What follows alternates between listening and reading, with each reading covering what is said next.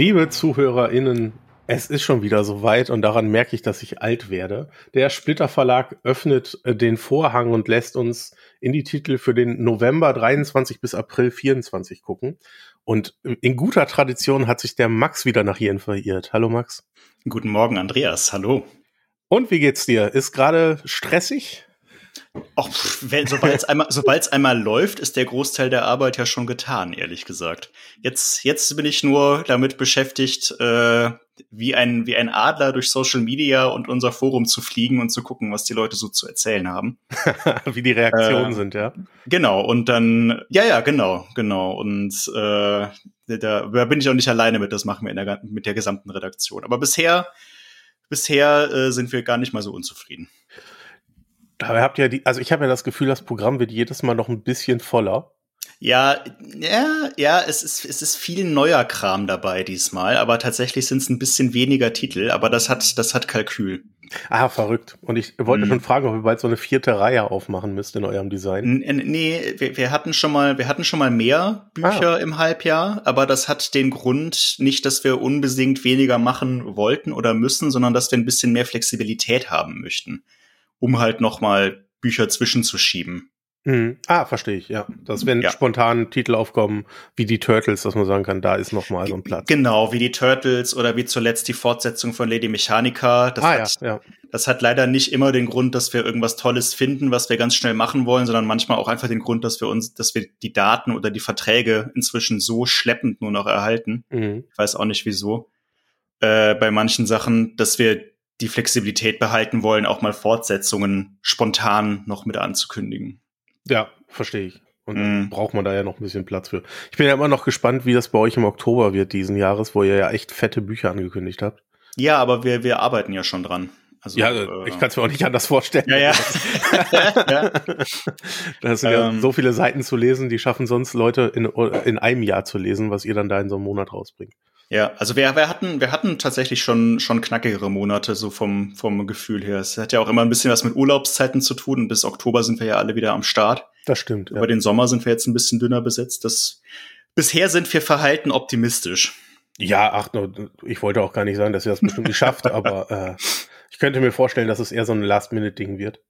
Ähm. Das ist es aber immer so ein bisschen. Also, aber ja. also wie, wie, hebe die Zuhörerin oder der Zuhörerin die Hand, die in einem kleineren bis mittelgroßen Betrieb arbeitet, die nicht irgendwie immer auf Kante nähen. Absolut. Zeitdruck ist der beste Motivator. Zeitdruck ist doch überall. Ja. ja. Verstehe ich. Was ihr auch angekündigt habt und was ich auf jeden Fall interessant fand, war eine Erotiklinie. Mhm. Äh, namens Splitternackt, dessen Namen mhm. ich auf jeden Fall hervorheben möchte, weil ich da Nicht sehr wahr? drüber gelacht habe. ähm, wie sind so die Reaktionen darauf, die ihr mitbekommt? Überraschend gut, ehrlich gesagt. Also das ist, das ist, das kann man, finde ich, auch vollkommen offen sagen. Es ist ein großes Experiment. Wir haben diesen, äh, irgendjemand hatte das auch äh, irgendwo geschrieben jetzt, ich weiß nicht mehr wo genau, dass, dass ich das in unserem Podcast auch immer mal wieder gedroppt hätte, dass wir sowas in Arbeit hätten und mit einem naheliegenden Titel. Ähm, und äh, ja, wir arbeiten da, also dieser, dieser Name spukt seit Jahren durch den Verlag so ein bisschen, weil er einfach zu gut ist, um ihn auf Dauer liegen zu lassen. Und es war aber nie so richtig, die, die, die Titel hatten wir nie so richtig. Und dann haben wir uns jetzt aber, ähm, hatten halt irgendwie die Gelegenheit, ein paar Klassiker mehr oder weniger einzukaufen, die uns angeboten wurden. Und dann haben wir gesagt, okay, und jetzt gucken wir uns auch mal um, was so zu holen ist an moderneren, neueren Büchern. Mhm lizenzieren könnte und haben dann die Kontakte zu den jeweiligen Verlagen aufgenommen und so weiter und so fort. Und jetzt steht halt also ähm, wenn das halbwegs gut läuft und nicht komplett ver ver versandet, dann werden wir auch in den nächsten Halbjahren diese Linie weiterführen. Das kann ich schon mal verraten. Das ist jetzt nicht so, dass wir das ein, einmal machen und dann, also hoffentlich, nicht einmal machen und dann für immer wieder äh, aus unserem Gedächtnis streichen. Ähm, ja, wir sind sehr gespannt. Die, äh, die, die, die, die, die, die Reaktionen sind eigentlich ganz positiv. Ähm, da waren wir sehr positiv überrascht von. Oder was mhm. heißt überrascht, aber da sind wir ganz, ganz zufrieden mit. Ähm, wie sich das dann im Herbst und im Winter in den Verkäufen niederschlägt, das wird abzuwarten bleiben. Ne, das ist, das, das ist immer so nur weil auch in den sozialen Medien oder sonst wo die Reaktionen positiv sind, heißt das nicht immer, dass es sich gut verkauft und umgekehrt. Ja, das glaube ich. Das glaube ich sofort. Äh, ja, also wir, wir sind da selbstbewusst, sage ich mal. Das ist jetzt nichts, wo wir mit uns mit verstehen wollen würden. Ja. Ich persönlich bin ja nicht die Zielgruppe für, für ähm, solche Comics. Mhm. Also ich, ich verstehe, dass man das, ähm, dass es toll gezeichnet ist, ähm, aber ich selber ziehe da irgendwie keinen Mehrwert für mich raus. Und habt ihr denn das Gefühl, damit eine neue Zielgruppe ähm, an Lesern zu erreichen? Denn wenn man über Conventions geht, gibt es ja schon ganz klar irgendwie eine Subgruppe von Comiclesern, ähm, die sich das gerne sketchen lässt oder ähm, die genau solche Comicverlage besuchen, die eher Erotik-Comic verkaufen. Jein, ähm, würde ich dazu sagen. Also man muss dann bis, also wir haben jetzt das, das erste Halbjahresprogramm äh, ist zugegebenermaßen relativ konventionell, was die Thematiken und Zeichenstile und so weiter angeht. Äh, das hat auch wirtschaftliche Hintergründe, nicht weil wir ähm, das Geld für die Lizenzen so super schnell wieder einspielen müssten oder wollten. Also wäre natürlich schön, aber da machen wir uns jetzt eigentlich gar nicht so die Sorgen. Es geht mehr darum, dass man halt dem Handel ja auch Signale sendet, wenn man so ein Label aufmacht und dann hat man da äh, fünf Titel, die alle Krücken sind und dann kann man das Label eigentlich sofort wieder begraben, selbst wenn man im nächsten Halbjahr die, die, die Burner schlechthin hat, die werden einfach nicht mehr eingekauft werden. Mhm. Deshalb ähm, haben wir halt zum Beispiel Milo Manara oder Jean-Pierre Guibras sind halt Sachen oder äh, auch Krepax bis zu einem gewissen Grad sind halt Sachen, da wissen wir, das wird sehr, sehr wahrscheinlich gut verkäuflich sein.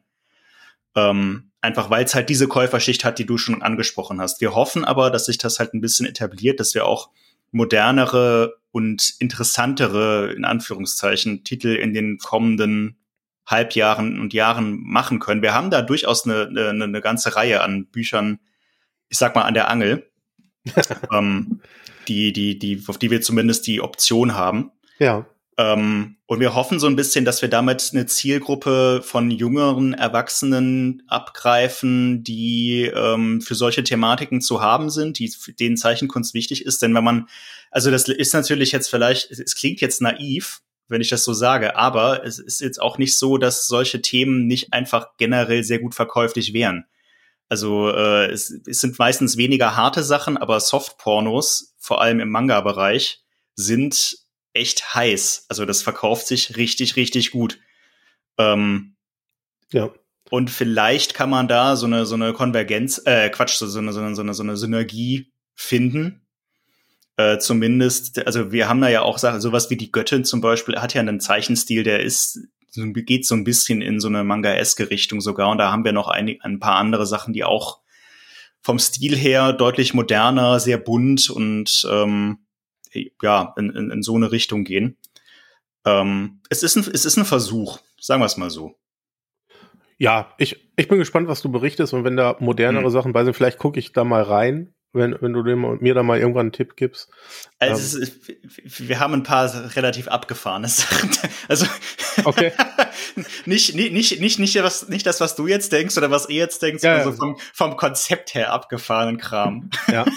Ja, vielleicht wird's dann interessanter. Ähm, denn, denn auch wenn ich Manara auf jeden Fall für seine Zeichenkunst schätze, ja. Ähm, ich habe auch den X-Men-Band von ihm im Schrank stehen. Ja. Ähm, aber ich verstehe halt nie, warum man darum irgendwie eine Geschichte spinnen muss, ähm, denn die hat nichts auf der Hacken. So, das, ähm, ich denke dann manchmal, dann mach doch ein Bildband.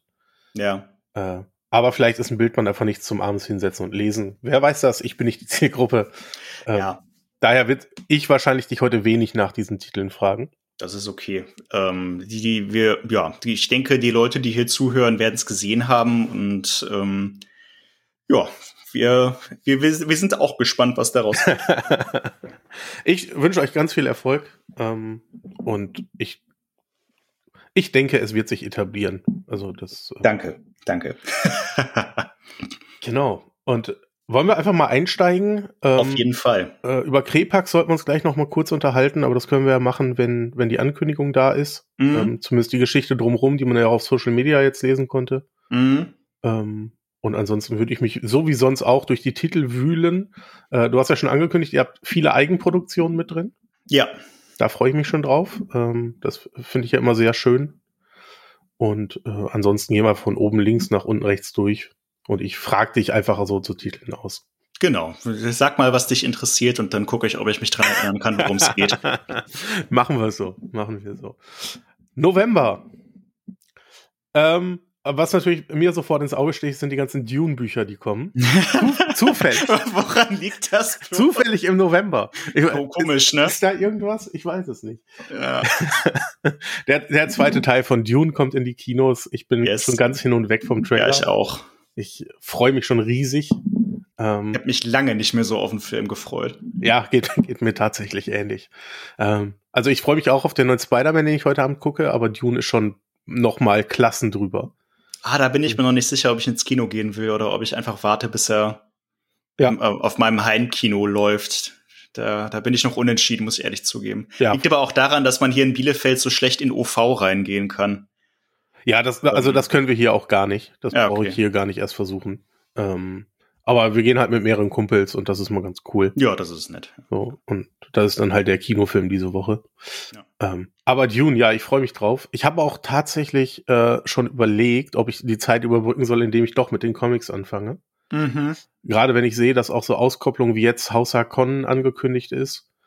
Ähm, könnte ich den eigentlich auch lesen, ohne den Rest gelesen zu haben? Oder ergibt das wenig Sinn? Kann man schon, aber es macht natürlich mehr Spaß, wenn man die Figuren schon kennt. Also es ist ja ein Prequel, genauso ja. wie Haus Atreides. Mhm. Prequel zur Haupthandlung und es ist natürlich eigentlich an eine Leserschaft gerichtet, die weiß, wer Baron Harkonnen ist und der weiß, was, also oder sein wird und der weiß, wer Leto Atreides ist und der weiß, wer die Lady Jessica sind und so weiter. Ja. Ähm, theoretisch ist es in sich, also ist eine drei, dreiteilige Serie, genauso wie Haus Atreides. Also es ist im Grunde exakt eine Parallelproduktion zum Haus Atreides. Es ist halt das Haus Harkonnen. Auch eine Romanadaption, also nicht, nicht jetzt primär für den Comic ausgedacht.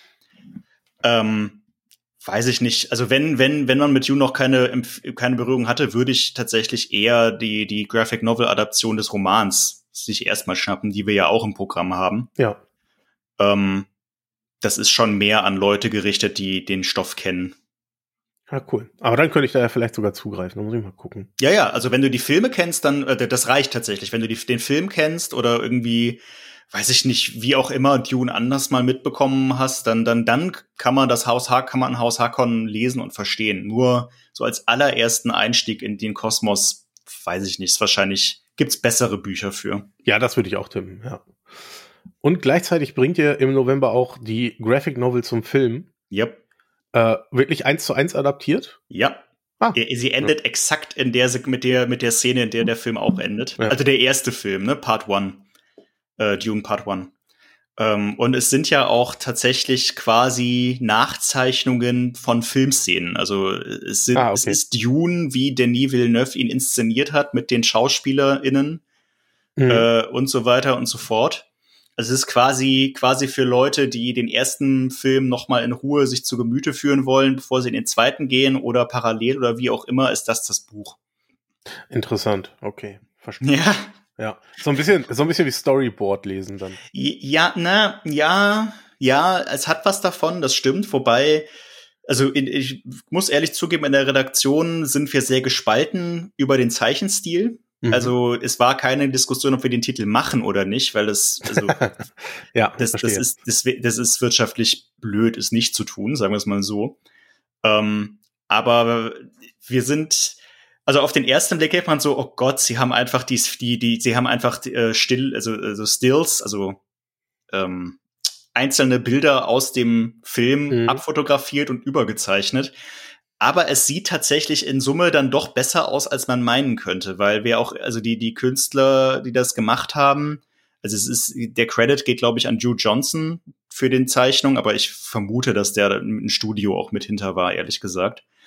Ähm, der hat schon auch noch mal ein Auge dafür gehabt, dass die Kolorationen stimmig sind, dass die Layouts halbwegs passen. Da hat auch äh, die Autorin Lila Sturgis wahrscheinlich noch, ein noch mit drauf geguckt. Also das funktioniert schon auch als Buch besser, als man meinen könnte. Es ist jetzt nicht so eine vollkommen stupide Runtererzählung des Films. Aber ja, wenn man, wenn man halt, äh, es ist nicht das, was wir sonst normalerweise so als, als künstlerische Linie im Verlag haben. Das, das muss man schon sagen. Ja, ich gucke mir gerade die Leseproben an, das stimmt. Ähm, also ich glaube, es ist ein bisschen hinter dem, was ihr sonst habt. Aber ich glaube, ja. die Farben retten viel, habe ich das Gefühl. Ja, also es ist, es ist halt schon, es ist halt schon stimmig irgendwo und es ist auch ganz gut, äh, ganz gut getaktet. Es ist halt nicht so dieses, äh, was ich in, in, äh, im letzten Podcast auch gemeldet habe, es ist halt nicht einfach Talking Heads. Du hättest halt auch einfach die Dialoge quasi abzeichnen können. Aber da ist schon, da ist schon ein bisschen ein Gespür dafür, dass wie man Szenen aufbereitet, mit, dass man den Rhythmus der Erzählung in den Comic irgendwie überbringt. Da haben schon Leute dran gearbeitet, die einen tendenziellen Comic machen wollten und nicht einen Film. Mhm. Aber ja, muss man, ne, also das ist jetzt, ist, wird, wird sicherlich funktionieren. Da machen wir uns jetzt nicht so die Sorgen. Es ist besser, als man meinen könnte, aber wir waren im ersten Moment selber so ein bisschen auf der Kippe. Ja, also ich als, als Dune-Fan werde das bestimmt in meine Bibliothek mit aufnehmen. Allein ja, also um es zu haben.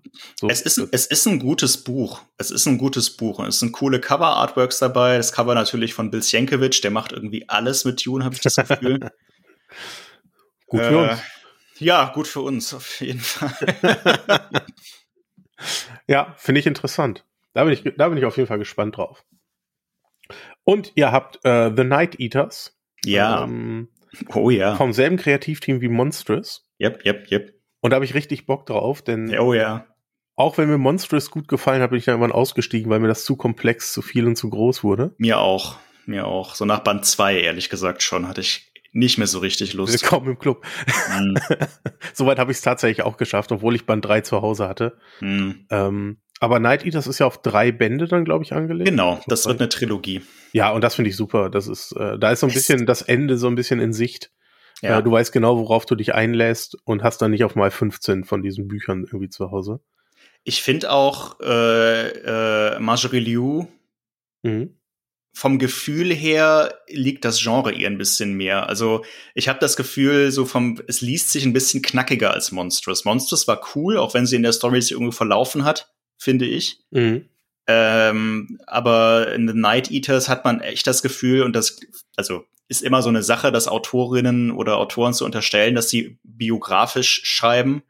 Aber so vom Gefühl her, weil es halt auch äh, diese Immigrationsthematik hat und die Asian American ähm, äh, Experience, wenn man so möchte, ähm, bisschen das Gefühl, dass sie da irgendwie einen sehr engen Bezug zu hat und sehr dicht dadurch schreiben kann. Also es ist, fühlt sich sehr, sehr natürlich an. Und das ist für Horror, finde ich, immer sehr, sehr geil. Wenn man das Gefühl, also, weiß ich nicht, guter Horror lebt, glaube ich, ein bisschen davon, dass die AutorInnen sich da ein bisschen was von der Seele schreiben. Ja. Was auch immer das über Stephen King jetzt aussagt. ja, gut. und das Artwork ist natürlich äh, auch wieder zum Niederknien, aber das, ich glaube, das muss man an der Stelle gar nicht sagen. ja. ja, aber das macht ja viel für mich mit aus. Also zumindest mhm. bei Monstrous hat es viel mit ausgemacht, das Artwork. Ja. Ähm, weil die Welt dann noch so ein bisschen komplexer, noch ein bisschen ja. größer wirkte, ja. äh, als es die Erzählung uns mitgegeben hat. Ja, wobei ich da, äh, kleiner Seitenhieb an der Stelle, immer noch Crosscult nicht, nicht, nicht, nicht zu gratuliere, das in ihrem kleinen Format gemacht zu haben. Katastrophe, ey. Also wirklich.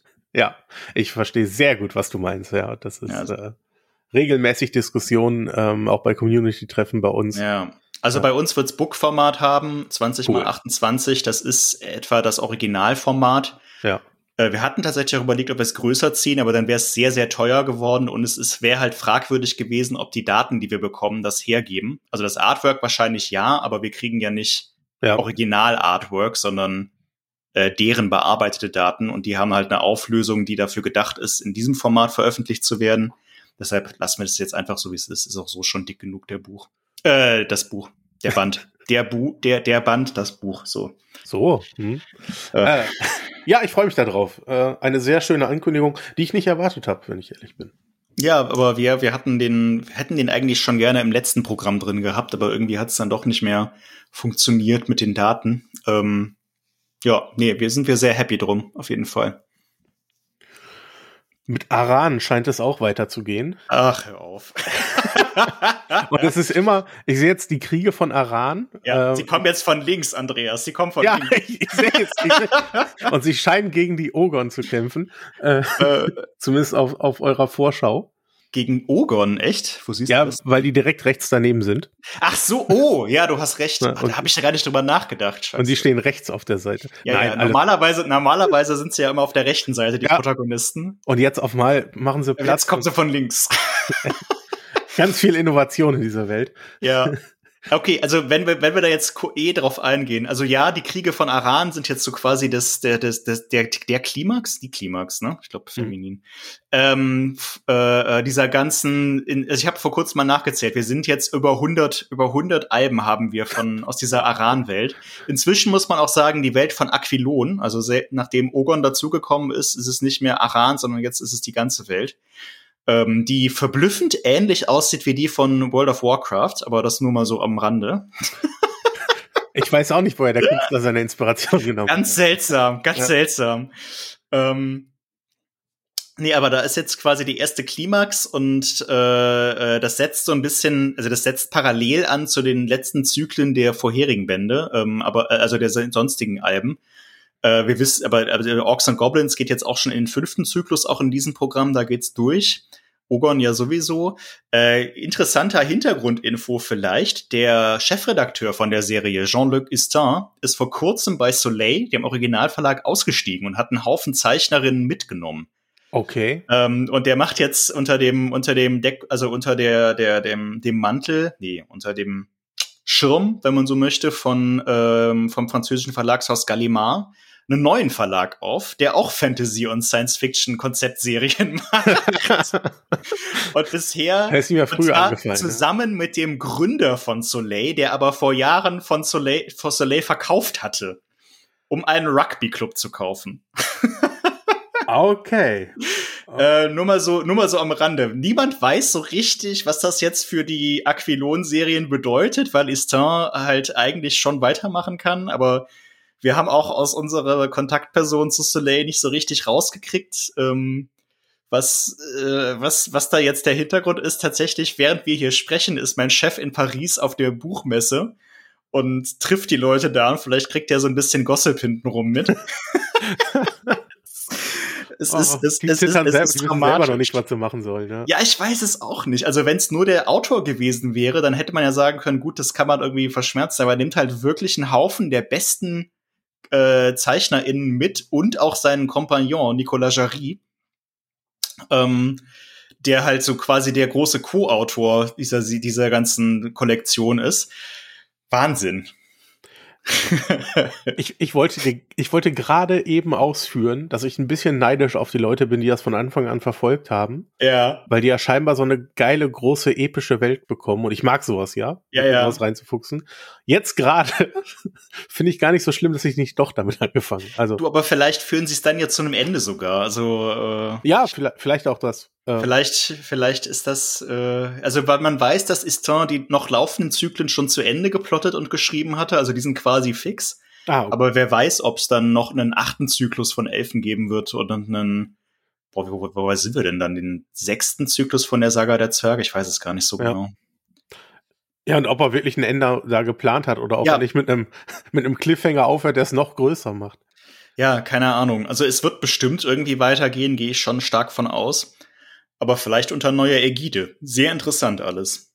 Ja, finde ich auch. Ah, es ist doch verrückt. Mhm. Gucken wir mal auf die auf eure Eigenproduktion. Die ähm, ersten, ja. Genau, Malcolm Max, äh, der sechste Band kommt. Ähm, Exakt. Man konnte Ingo ja die letzten Monate auf Social Media mal verfolgen, wie er fleißig gezeichnet hat. Ja. Ähm, ich freue mich drauf. Ich werde es auf ja. jeden Fall lesen. Ja, kann man auch weiterhin nur empfehlen, das zu lesen. Ja, das, äh, dem möchte ich mich anschließen.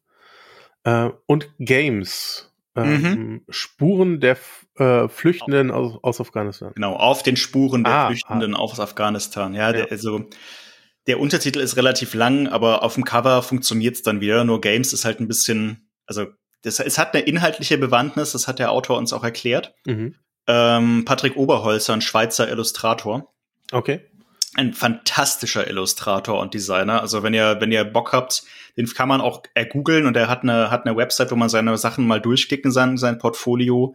Wahnsinn. Wahnsinn, Wahnsinn, wahnsinnig begabter Illustrator und Zeichner. Toll, toll, toll, toll, tolles Design. Äh, unsere, unsere Grafikerinnen sind auch äh, gigantische Fans. ähm, ja, und der, der kam so aus dem Nichts mit diesem Projekt auf uns zu. Mhm. Also wir kriegen ja relativ oft Manuskripte eingeschickt und alles Mögliche und oft sagen wir dann nein oder auch manchmal gar nichts, um ehrlich zu sein. Aber das war so, so alle paar Jahre kriegt man dann so eine Einsendung, wo man sofort das Telefon in die Hand nimmt und, und zurückruft. Äh, und das war, das war so für diese, für dieses, für dieses Jahrzehnt, weiß ich nicht, nein, das ist jetzt übertrieben, aber das war so ein Fall ähm, weil er die, die, das Buch war halt quasi fertig, als er es uns vorgeschlagen hat und er meinte auch, er möchte gerne, dass es bei uns erscheint. Also wir waren für den Anfang die einzigen, die er damit, äh, die er damit angeschrieben hatte. Mhm. Also es ist halt ein Sachcomic, ne? Es ist eine Reportage. Also er hat Interviews geführt mit fünf Geflüchteten aus Afghanistan, sehr unterschiedliche Menschen. Ähm, also sowohl was das Alter als auch die das Geschlecht und äh, oder Geschlechtsidentität angeht.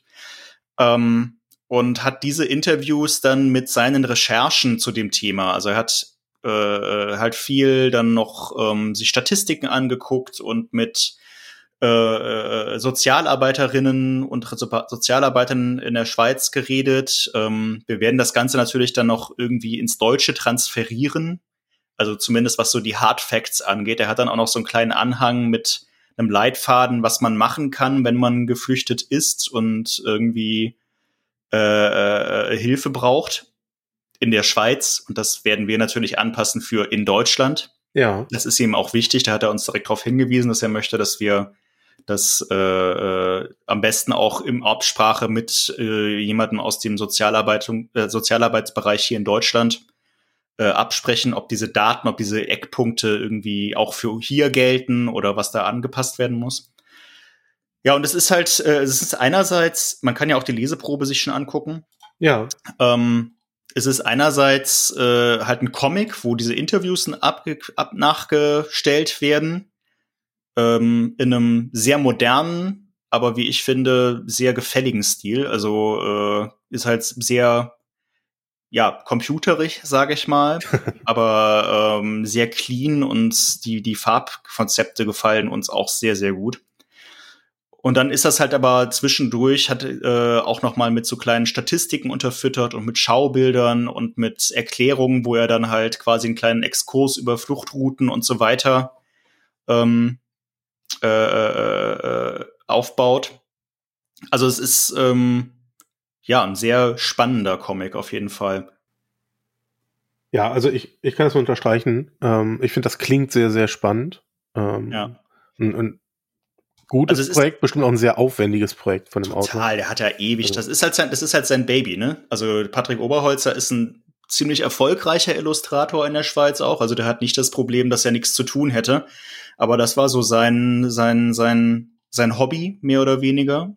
Und das hat er halt fertig gemacht und dann, als es fertig war, einen Verlag dafür gesucht. Und wir fühlen uns tatsächlich sehr geehrt, dass er zu uns wollte damit. Ähm, was auch am Format liegt, unter anderem, weil er es halt gerne in unserem Albumformat sehen würde. Ah, okay, ja. Und äh, halt auch, jetzt äh, ist jetzt wie ihr Eigenlob, aber was soll ich machen, halt auch unsere Bücher kennt und halt auch er, er sieht, dass, dass, dass wir uns in der Herstellung sehr viel Mühe geben. Und was, was so die Farbechtheit angeht und die Druckqualität und das, da ist er, hat er halt auch ein Auge drauf als, als Profi aus der, aus der Branche. Mhm. Ähm, ja, also man muss jetzt nicht erwarten, dass das irgendwie so eine super reißerische Story ist oder so. Das ist halt ruhig erzählt und relativ sachlich. Aber die Dramatik kommt halt durch den Inhalt von alleine, ehrlich gesagt, ne? Ja. Ja, und optisch ist es halt wirklich gefällig, wie du sagst. Aber ich glaube, gerade bei solchen Büchern, die dann ja vielleicht auch Leute mit anziehen, die sonst keine Comics lesen, ist das auch sehr wichtig. Ja. ja. Das ja, und so, solche, solche, solche Sachen gibt's halt in Frankreich zum Beispiel noch und nöcher, auch sehr gut und von sehr profilierten ZeichnerInnen und Zeichnern. Äh, Habe ich selber äh, gelesen, äh, ganz, ganz dicke, lange Reihe, die, die L'Odyssée d'Hakim, also die, die Odyssee von Hakim, ja. der äh, eine ähnliche Geschichte hat. Und das ist ein gigantischer Erfolg in Frankreich, aber das würde hier halt schlecht funktionieren, wenn man an den Autor nicht drankommt, quasi, ne? Weil äh, sowas funktioniert halt pressemäßig, vor allem über Interviews und wenn ja. man eine gewisse Präsenz für die Kreativen aufbauen kann. Und deshalb finde ich das, ich persönlich ist auch sehr cool, dass man jetzt einen deutschsprachigen Autor hat, der sich damit, damit auseinandersetzt auf eine ähnliche Art und Weise. Absolut, ähm, weil der Feuilleton halt irgendwie doch eine wichtig ja, ist, dass da Ja, also für so einen Titel halt schon. Ja, ne? ja also absolut. Wir, nicht, nicht alle Sachen aus unserem Programm brauchen feuilletonistische Aufmerksamkeit, die meisten sogar nicht. Aber sowas halt schon, das funktioniert leider nicht einfach von sich selbst aus. Ja, ja, verstehe ich absolut. Ja, ich bin ja. gespannt. Mal gucken, wie viel man davon hören wird. Ja. Ich werde da bestimmt werden, mal reingucken. Wir werden, wir werden, wir werden unser Möglichstes tun. ähm, genau, dann habe ich noch einen Titel, bevor wir zu Krepax kommen. Mhm. Ähm, Briar Briar. Mhm. Briar, so? Ah, okay. Ja, die, die Legende ja, von Dornröschen. Okay. Ja. Ähm, ich muss ja sofort an äh, Snowglass Apples denken. Ja, wir auch. also zeichnerisch ist es, hat es wenig damit zu tun. Ja, gut. Da, da okay. geht's eher in die Richtung von Something's Killing the Children, wenn auch ja. nicht ganz so, ganz so pointiert, wenn man so möchte, also nicht ganz so minimalistisch. Ähm, wobei auch da, du hast halt sehr unterschiedliche Zeichenstile. Das sieht man ja auch sogar schon in den Preview-Seiten, die wir haben. Ja, ich habe äh, die erste geöffnet, die ist. Äh, das, das hat wenig von Something. Genau, das hat, das hat tatsächlich mehr so was von Colin Doran mit diesen ganzen Pastelltönen. Ja. Äh, doch wieder. Aber dann die zweite Seite sieht halt im Grunde aus so ein bisschen wie Migno Mignola, fast, mit diesen wahnsinnig tiefen Tuscheflächen und irgendwie ist alles nur schwarz und dann so ein bisschen Absolut. bisschen dunkle Farbe drauf gekleckt. Hätten sie den Unterkiefer weggelassen bei dem Totenkopf, wäre es Mignola, ja. Ja, stimmt. Es sind noch zu viele Details drin für Mignola. Nein, der aber hätte, der, hätte, der hätte noch weniger, hätte sich weniger Mühe gegeben. Absolut, absolut. Es gibt, um, es gibt ähm. ein wunderschönes Interview mit Mignola, wo er auch erzählt, dass er immer den Unterkiefer weglässt, weil es ihm keinen Spaß macht, den zu malen. Ah. Und er sagte, ja. wenn, du, wenn du groß genug bist, dann kannst du das weglassen und das verzeiht dir jeder. Naja, auf jeden Fall. ähm, ja, ich weiß auch, ich war, da muss ich zugeben, ich weiß gar nicht mehr. Ich glaube, den haben wir einfach in irgendeinem Lizenzkatalog gesehen und dachten, ach, das ist ja cool. Irgendwie so eine, so eine Nacherzählung von Dornröschen, wo Dornröschen in so einer, halt nicht geweckt wird, sondern in so einer, dann in ihrem, in einem verheerten Königreich viel zu spät wieder aufwacht, weil der Ritter sich entschieden hat, warum sie eigentlich wecken. Ich kann ja auch so König werden. und dann äh, versinkt halt das Ganze über die Jahrhundert, über 100 Jahre oder so äh, äh, das ganze Königreich in Schutt und Asche und Briar wacht auf. Ähm, also Briar ist Englisch für Dornen. Ne? Mhm. Ähm, äh, Briar Rose, für diejenigen, die Fables gelesen haben, ist auch der Name von Dornröschen im Englischen, aber wir wollten das nicht Dorn nennen oder so. Ich glaube, den Comic gibt's auch schon. Ja, nee, das wäre auch irgendwie so. Äh, deshalb haben wir halt einen Untertitel dazu gepackt und es ist halt extrem blutig, sehr zynisch, sehr düster ähm, macht, macht schon viel Spaß, ehrlich gesagt. Also es ist, ist ein sehr, das ist so ein, ist so ein cooles kleines Projekt, das man irgendwie so macht, weil es einem gefällt. Ähm, ja. Auf wie viele Bände ist das ausgelegt? Auch drei. Ah, also ist okay. der aktuelle Stand. Cool. cool. Ja. Ja, auch da übersichtlich. Das, äh, das finde ich ja schön. Genau. Also ich weiß, ich denke mal, ich glaube, es sind vier Hefte im ersten, im ersten Sammelband bei uns, plus wahrscheinlich ein bisschen Covergalerie etc. Mhm. Äh, dementsprechend denke ich, das ist eine zwölfheftige Limited Series. Ja. Okay. Meine ich, wäre es gewesen. Ja. Das finde ich immer eine schöne Größe zum Erzählen. Ja, ja. Es kristallisiert sich ja immer mehr raus, dass so zwölf Hefte ja. in allen ja, Bereichen ja. irgendwie eine gute, eine gute Länge sind, um eine Geschichte zu erzählen. Ja, die, die Zeit der Endlosreihen ist halt größtenteils vorbei. Das klappt, klappt nur noch selten. Mein Terminkalender freut sich. Ja. ähm, Krepax. Mhm. Einer der Erotiktitel. Ähm, ja. Es gab auf Social Media schon Nachfragen, ob ihr den überhaupt bringen dürft. Ähm, ja. Der, der zugrunde liegende Roman, glaube ich, und die alten Comic-Ausgaben stehen wohl auf dem Index in Deutschland. Das ist korrekt. Was ja bedeutet, äh, Index, es darf nicht vertrieben werden. Nein, das heißt es nicht. Nee?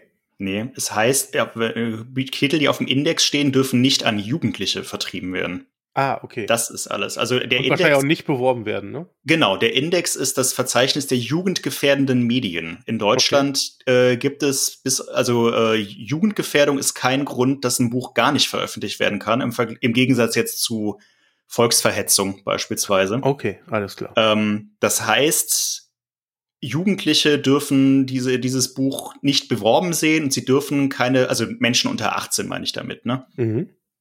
Ähm, und die dürfen keine Gelegenheit haben, es zu kaufen. Es darf aber in jedem Laden ganz normal verkauft werden, nur halt nicht einfach so ausliegen. Das ist dieses klassische unter der Ladentheke. Ah, Ne? okay. Das ja. heißt aber nicht, dass es illegal wäre, das Buch zu verkaufen, also sowohl für uns als auch für HändlerInnen, sondern es darf halt nur nicht irgendwie so verkauft werden, dass Menschen unter 18 darauf Zugriff kriegen. Das ist der Index.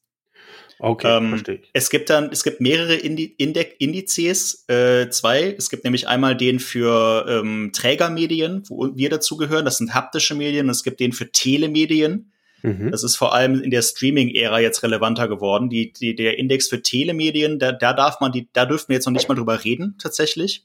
Okay. Ähm, weil halt davon ausgegangen wird, dass allein die Nennung es Jugendlichen möglich macht, darauf zuzugreifen, übers Ah. Internet primär. Okay, ja, weil es Ne, ein Online-Medium ist. Genau. Ja. Ein Buch kannst du halt nicht runterladen. Gedruckt. Ne? So, ganz stumpf gesagt. Äh, und aber tatsächlich, der Index gilt auch äh, nicht per se für den Inhalt, sondern für die jeweilige Ausgabe. Also streng genommen steht auf dem Index Geschichte der O und Emanuel von Belrose Mhm. und nicht von Splitter. Okay, und deswegen Ähm, könnt ihr das Ganze veröffentlichen? Wir können das auf jeden Fall veröffentlichen. Wie genau äh, das dann, da, da, wir dann, also wir, wir, wir arbeiten schon daran, dass äh, dann, also äh, wir werden das irgendwie mit einer Altersabfrage, mit einer Volljährigkeitsbestätigung über unseren Webshop machen, wobei ehrlich gesagt äh, das Buch halt gar nicht indiziert ist, soweit wir wissen. Es kann halt indiziert werden, aber es gibt keine Vorindizierung in Deutschland. Das wäre Zensur. Mhm. Okay. Ähm, das heißt, das Buch kann erst indiziert werden, wenn es erscheint, aber wir sind uns dieser Problematik bewusst.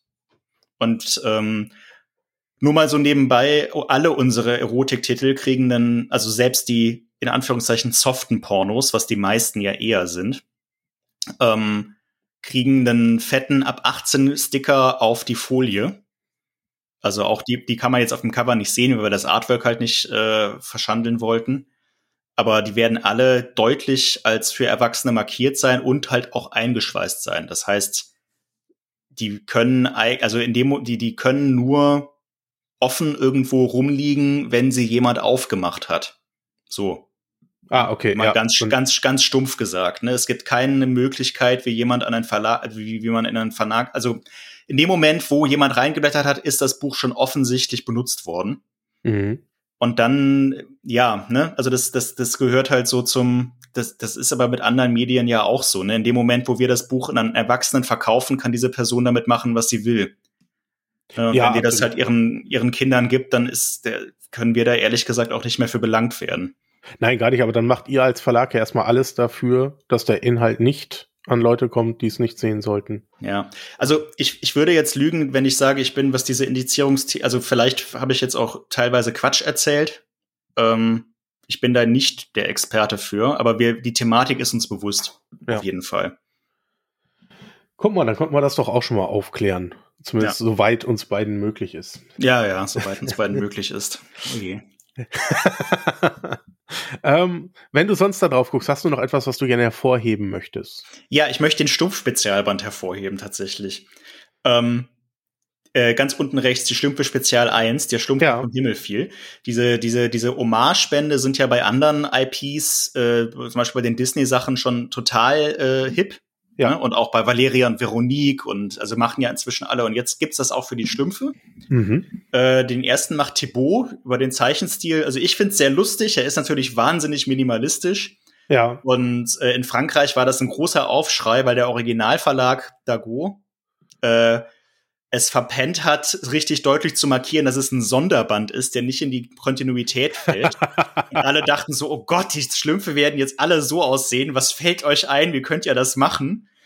Ähm, da, die haben uns tatsächlich gewarnt, macht irgendwie ein Extra-Logo. Das ist jetzt hier auf diesem Vorhang-Vorschau verdeckt von dem Thunfischböppel, aber wenn man sich das Cover im Internet anguckt, werdet ihr sehen, haben da so ein fettes Schlümpfe-Spezial oben links stehen. Ähm, und dieser Band ist unfassbar lustig. Also es, ist, es ist so geil. Es ist so lustig, auch wenn man die Schlümpfe nur so, so teilweise kennt. Es fängt halt so ganz stumpf damit an. Das, was man auf der Website sieht, die Preview-Seiten sind tatsächlich die ersten Seiten, diesem Schlumpf, der auf dem Dach aufwacht, runterfällt und dann versucht, mit anderen Schlümpfen zu sprechen und er kann kein Schlumpfisch. Also, die, die anderen Schlümpfe, äh, er ist vom Dach geschlumpft. Was schlumpft er denn hier? Sag mal, wo bist du hergeschlumpft? Und er denkt halt so, hä, wo, was, was redet ihr denn? Könnt ihr nicht normal sprechen? Er spricht kein Schlumpfisch. Er spricht kein Schlumpfisch. Chef, Chef, der Mann, der Schlumpf kann kein Schlumpf. so nach dem Motto. Okay. es ist unfassbar gut. Also es macht richtig, richtig Spaß. Unser, unser Stumpfübersetzer, der bei mir im Büro sitzt, der hat sich weggeschmissen, als er da drüber, ge drüber geflogen ist.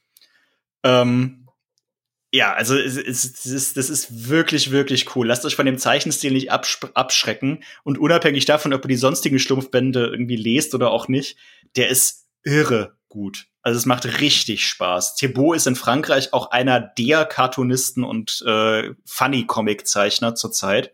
Auch wenn man den hier nicht so kennt. Aber in Frankreich ist der gigantisch berühmt. Ja. Also er hat auch mehrere, mehrere Fernsehserien aus seinen Comics schon äh, erschienen und er macht halt auch viele Comics für jüngere LeserInnen. Ähm, ja, ganz tolles Buch. Ja, interessant. Also über Homarspende habe ich mich ja schon an die ein oder andere Reihe dran getraut, auch an Lucky mm. Luke zum Beispiel. Ah ja, stimmt. Ähm, ja, genau. Ja, ja. Ne, über Ralf König. Ähm, mm. Wo ich mir dann auch nur tatsächlich die Homarspende danach alle anderen gekauft habe. Ja. Sonst kein Lucky Luke im Schrank stehen, aber. Ich habe äh, auch keine Disney-Bücher außer den Oma außer ein paar der Hommages, also. Ja, stimmt, Dito, ja. Geht ist mir in Ordnung. So. Ja, daher ist das vielleicht ja mein Einstieg in das Schlumpfreich. Jo. Äh, obwohl ich das fast nie öffnen wollte. Ja, also wie gesagt, ich, ich finde ihn sehr gut. Mhm. Ähm, und ich glaube, der macht, der ist auch einfach lustig, wenn man ihn einfach mal so liest. einfach mal weglesen. Einfach mal weglesen. Ja, verstehe ich. Cool. Dann wollen wir mal rüber in den Dezember. Ja. Ähm, Let's Ich möchte nochmal Rip hervorheben, von dem der nächste Teil kommt. Mir ja. macht das einfach viel Spaß. So, ja. Ist, ähm, äh, und da kommt der fünfte. Wie viel werden es? Sechs? Sechs sollen es. Ja. Ich bin mir gar nicht sicher, ob sie es in Frankreich nicht auch schon erweitert haben, ehrlich gesagt. Aber ursprünglich sollten es sechs werden. Ah, nicht erweitern. nicht erweitern. Ja, ja, ich nicht bin erweitern. da auch nicht so der Fan von, aber es. Ja, aber es ist ja, ja auch verständlich, wenn man merkt, dass es gerade gut läuft, dann äh, werden die Kreativen wahrscheinlich auch sagen, oh, wir haben doch noch was. Ja. Ähm, ja, wobei der Zeichner zumindest inzwischen ähm, auch woanders dran arbeitet. Das, da kommen wir auch vielleicht noch zu. Ah, cool. Äh, genau in diesem Vorhang nämlich, genau. Okay, da dann bin ich mal gespannt, ob mich das, äh, ob ich das angesprochen. Sonst sagst du am Ende was. Ich kann es kann's dir gleich sagen. Wir werden, äh, ich baue, den, ich baue den Spannungsbogen jetzt noch nicht ab. Okay. Ja. ähm, We Have Demons Mhm. Habt ihr, ihr habt Scott Snyder Titel eingekauft, die man ja wahrscheinlich eher bei Panini erwartet hätte oder ja. bei, bei CrossCult. Ja. Aber nein, äh, Snyder jetzt auch bei euch? Snyder ist auch bei uns und zwar auch gar nicht mal so wenig von ihm. Nee, da kommt hinterher kommt auch noch ein Titel, ne? Mm, es kommen auch noch mehr in den nächsten Programmen. Ach, cool. Also wir haben äh, tatsächlich viel von diesen Comixology-Sachen, die er macht, äh, ja. äh, eingekauft, genau. Schön. Dann kriege ich die ja noch auf Deutsch zu lesen. Ja. Die liegen nämlich alle auf meinem iPad schon in Englisch, aber ja. äh, dann warte ich vielleicht. Ähm, wie ist so dein, dein Gefühl zu Snyder? Du hast ja wahrscheinlich sein Batman gelesen. Ja. Also, ich würde lügen, wenn ich sage, dass ich finde, dass es einer der besten Autoren ist, die, die es so im amerikanischen Raum gibt. ja. Aber ich würde auch lügen, wenn ich sage, dass es einer der schlechtesten Autoren ist, die es so im amerikanischen Raum gibt. Also ich finde, er, er schreibt schon gut und er kriegt es auch immerhin, gute ZeichnerInnen zu ranzuziehen. Also Greg Caputo jetzt für We Have Demons ist sowieso ja eine, eine Bank. Ja, das, also allein das wäre ja Grund für mich, genug da reinzugucken. Ähm, ja, ja, es ist auch tolles Artwork drin und ja. es ist auch eine wirklich, es ist eine knackige Story. Es ist ein Einzelband, ist so, also bei uns als Einzelband, ich glaube, eine sechsheftige Limited Series mhm. war das. Oder sieben, weiß nicht mehr. Ähm, ja, also ich, ich finde, ich finde, das, das kann man, das kann man auf jeden Fall gut lesen. Sagen wir es mal so. Mhm. Ja, geht, geht mir ähnlich mit Scott Snyder. Ähm, er ist ein Autor, wo ich auf jeden Fall jedes Mal reingucke. Ja. Ich finde, er kann sehr gut Szenarien sich ausdenken, die besonders abgedreht sind. Ja, das stimmt auf jeden Fall. Ich finde, er hat so seine Probleme mit Schlüssen. Also so einen Hm. Schluss zu schreiben ist jetzt nicht unbedingt seine Stärke. Mhm. Und auch wenn eine Reihe zu lange läuft, dann noch richtig Inhalt reinzubringen. Ähm, aber gerade dumm finde ich den Band interessant, dass er so, dass er so schnell vorbei ist. Mhm. Bei sowas wie Undiscovered Country zum Beispiel, ähm, da habe ich Ja. halt nach dem dritten Band irgendwie das Gefühl, da passiert auch nichts mehr. Das ist auch zu ambitioniert, finde ich. Also Snyder, Snyder ist, finde ich, gut darin, und da ist er nicht alleine mit, irgendwie, wie du schon meintest, eine Story irgendwie auszuplotten und sich ein cooles Szenario auszudenken. Äh, ich meine, jetzt We Have Demons ist jetzt auch nicht wahnsinnig originell, so Dämonen sind real und die Protagonistin äh, wird halt zur Dämonenjägerin ausgebildet. Ja, ist so, aber reicht. Aber Ja. lustig ist, die Dialoge sind halt sehr lustig, wie sie dann da irgendwie in so einem, so einem am Anfang sitzt sie so in einem, ich glaube, das Intro ist das tatsächlich, sitzt sie in so einem Haus bei so extrem, äh, was heißt relativ fanatischen Christen. Und man denkt so, sie schnackt mit denen einfach ganz nett und dann stellt sich aber raus, dass die halt auch Dämonen sind. Das ist ein Art absurder Dialog und dann spritzt halt das Blut bis zur Decke.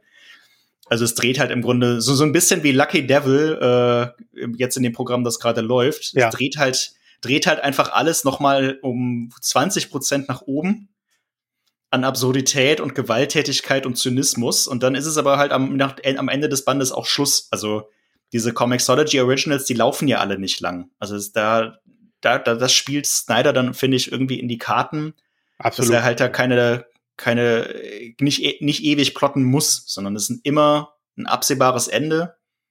Ist bei dem anderen Band jetzt, der, dem, der in dem Programm hier noch kommt, Night of the Ghoul genauso. Ist ja auch ein One-Shot. Ja.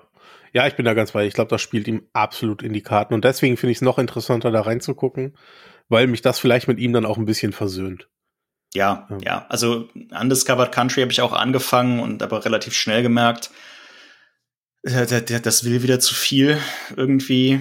Genau, ich hatte am Ende des zweiten Bandes hatte ich so das Gefühl, okay, ich habe jetzt dein Konzept verstanden, das ist okay, Ja, genau. aber jetzt musst du mir auch irgendwas erzählen. Ich brauche eine Charakterentwicklung, ähm, es muss hier mal irgendwas passieren. Ja. Und das habe ich im dritten Band auch nicht so richtig bekommen. Das hat zwar Ja. immer noch alles Spaß gemacht, aber ich habe halt so viel andere Comics, die mir da mehr bieten für das, Ja. was mir wichtig ist, ähm, dass ich lieber darauf zurückgegriffen habe. Remender kann das auch nicht, der findet auch nie ein Ende. Darum ist auch, also Tokyo Ghost ist tatsächlich der bisher am bestlaufende Remender bei uns, weil es ein Ende hat. Ja, verstehe. Äh, wer das gut kann, ist zum Beispiel James the Fourth, finde ich, weil der einfach sein, dessen Charaktere sind so interessant, dass das Worldbuilding, das muss gar nicht mehr so viel, das muss gar nicht so Mhm. geil sein. Man liest einfach gerne, was mit den Figuren passiert. Ja, absolut. Aber genau. Der, der kann das zum Beispiel sehr, sehr gut. Aber es liegt an den, es liegt an den Charakteren, genau wie du sagst. Finde ich auch, total. Ähm, zu den Turtles brauchen wir gar nicht so viel sagen. Wir haben eine Nee. Special-Folge dazu aufgenommen. Ja. Äh, Dezember ist es endlich soweit. Ich bin auch schon gespannt. Ich habe ja noch nichts davon gelesen. Ja, wobei der Ronin kommt ja äh, schon im August. Stimmt, der Ronin kommt im August. Also Und die Collection Dann, ja, im Dezember, ja, aber den Last Ronin haben wir ja ein bisschen früher noch drin. Und, ja, passend zum Kinofilm. Ja, ist gerade, gerade, ist, wird gerade druckfertig gemacht, tatsächlich. Ich. Oh. Mhm. Uiuiuiuiui. Ich Ja, weiß, ja. wer da nervös wird. Ja. Liebe Grüße an Mattes. ja, hallo. Grüße gehen raus. ähm, für mich noch interessant, Maya sieht toll aus. Mhm. Ja, also das ist weiter eine Eigenproduktion von Chris Nöth. Von dem haben wir jetzt zwei Eigenproduktionen tatsächlich in diesem Programm. Im Januar noch eine. Ja. Beides Sci-Fi-Serien, beide sehr brutal, sehr blutig, so ein bisschen, auch wenn er selber sagt, er ist gar nicht so der Top-Cow-Fan, aber ich finde, das hat so eine Top-Cow-Ästhetik tatsächlich beides. ist einfach wahnsinnig. Also die Cover auf jeden Fall. Ja, ja, genau. Also ich meinte ja auch, ich hatte, ich hatte ihn das gefragt, ob es okay ist, wenn wir diesen Vergleich ziehen. Er meinte so, ja, er sieht schon, dass das stimmt, aber das war gar nicht so sein. Ich bin mir nicht sicher, ob er da lügt. Ist auch egal. ähm, genau, aber Chris Nöd ist der Autor, äh, der macht eigentlich Videospiele, aber hat jetzt irgendwie jetzt seinen Traum wahr gemacht und Comics produziert. Das ist, stimmt tatsächlich auch insofern, weil er die Zeichner international gesucht hat. Also Ricardo Silva und Jethro Morales Mhm. äh, offensichtlich, äh, was heißt offensichtlich, aber sind keine, keine nicht hier aus unseren Landen, sondern ähm, haben halt in Chris Auftrag tatsächlich diese Sachen gezeichnet, mehr oder weniger. Äh, Chris selber kann auch ganz gut zeichnen, ziemlich gut sogar. äh, und hat halt so ein bisschen Storyboarding-Arbeit auch gemacht. Ähm, ja, das sind drei, äh, beides Albenserien, also keine Books, sondern äh, normale Alben. Und ja, wie gesagt, beides ziemlich knackige Action, Sci-Fi Stories, die sehr rasant erzählt sind und sehr schnoddrigen Ton haben. Vor allem Maya ist sehr, sehr, sehr zynisch teilweise. Ich weiß, warum es mich angesprochen hat.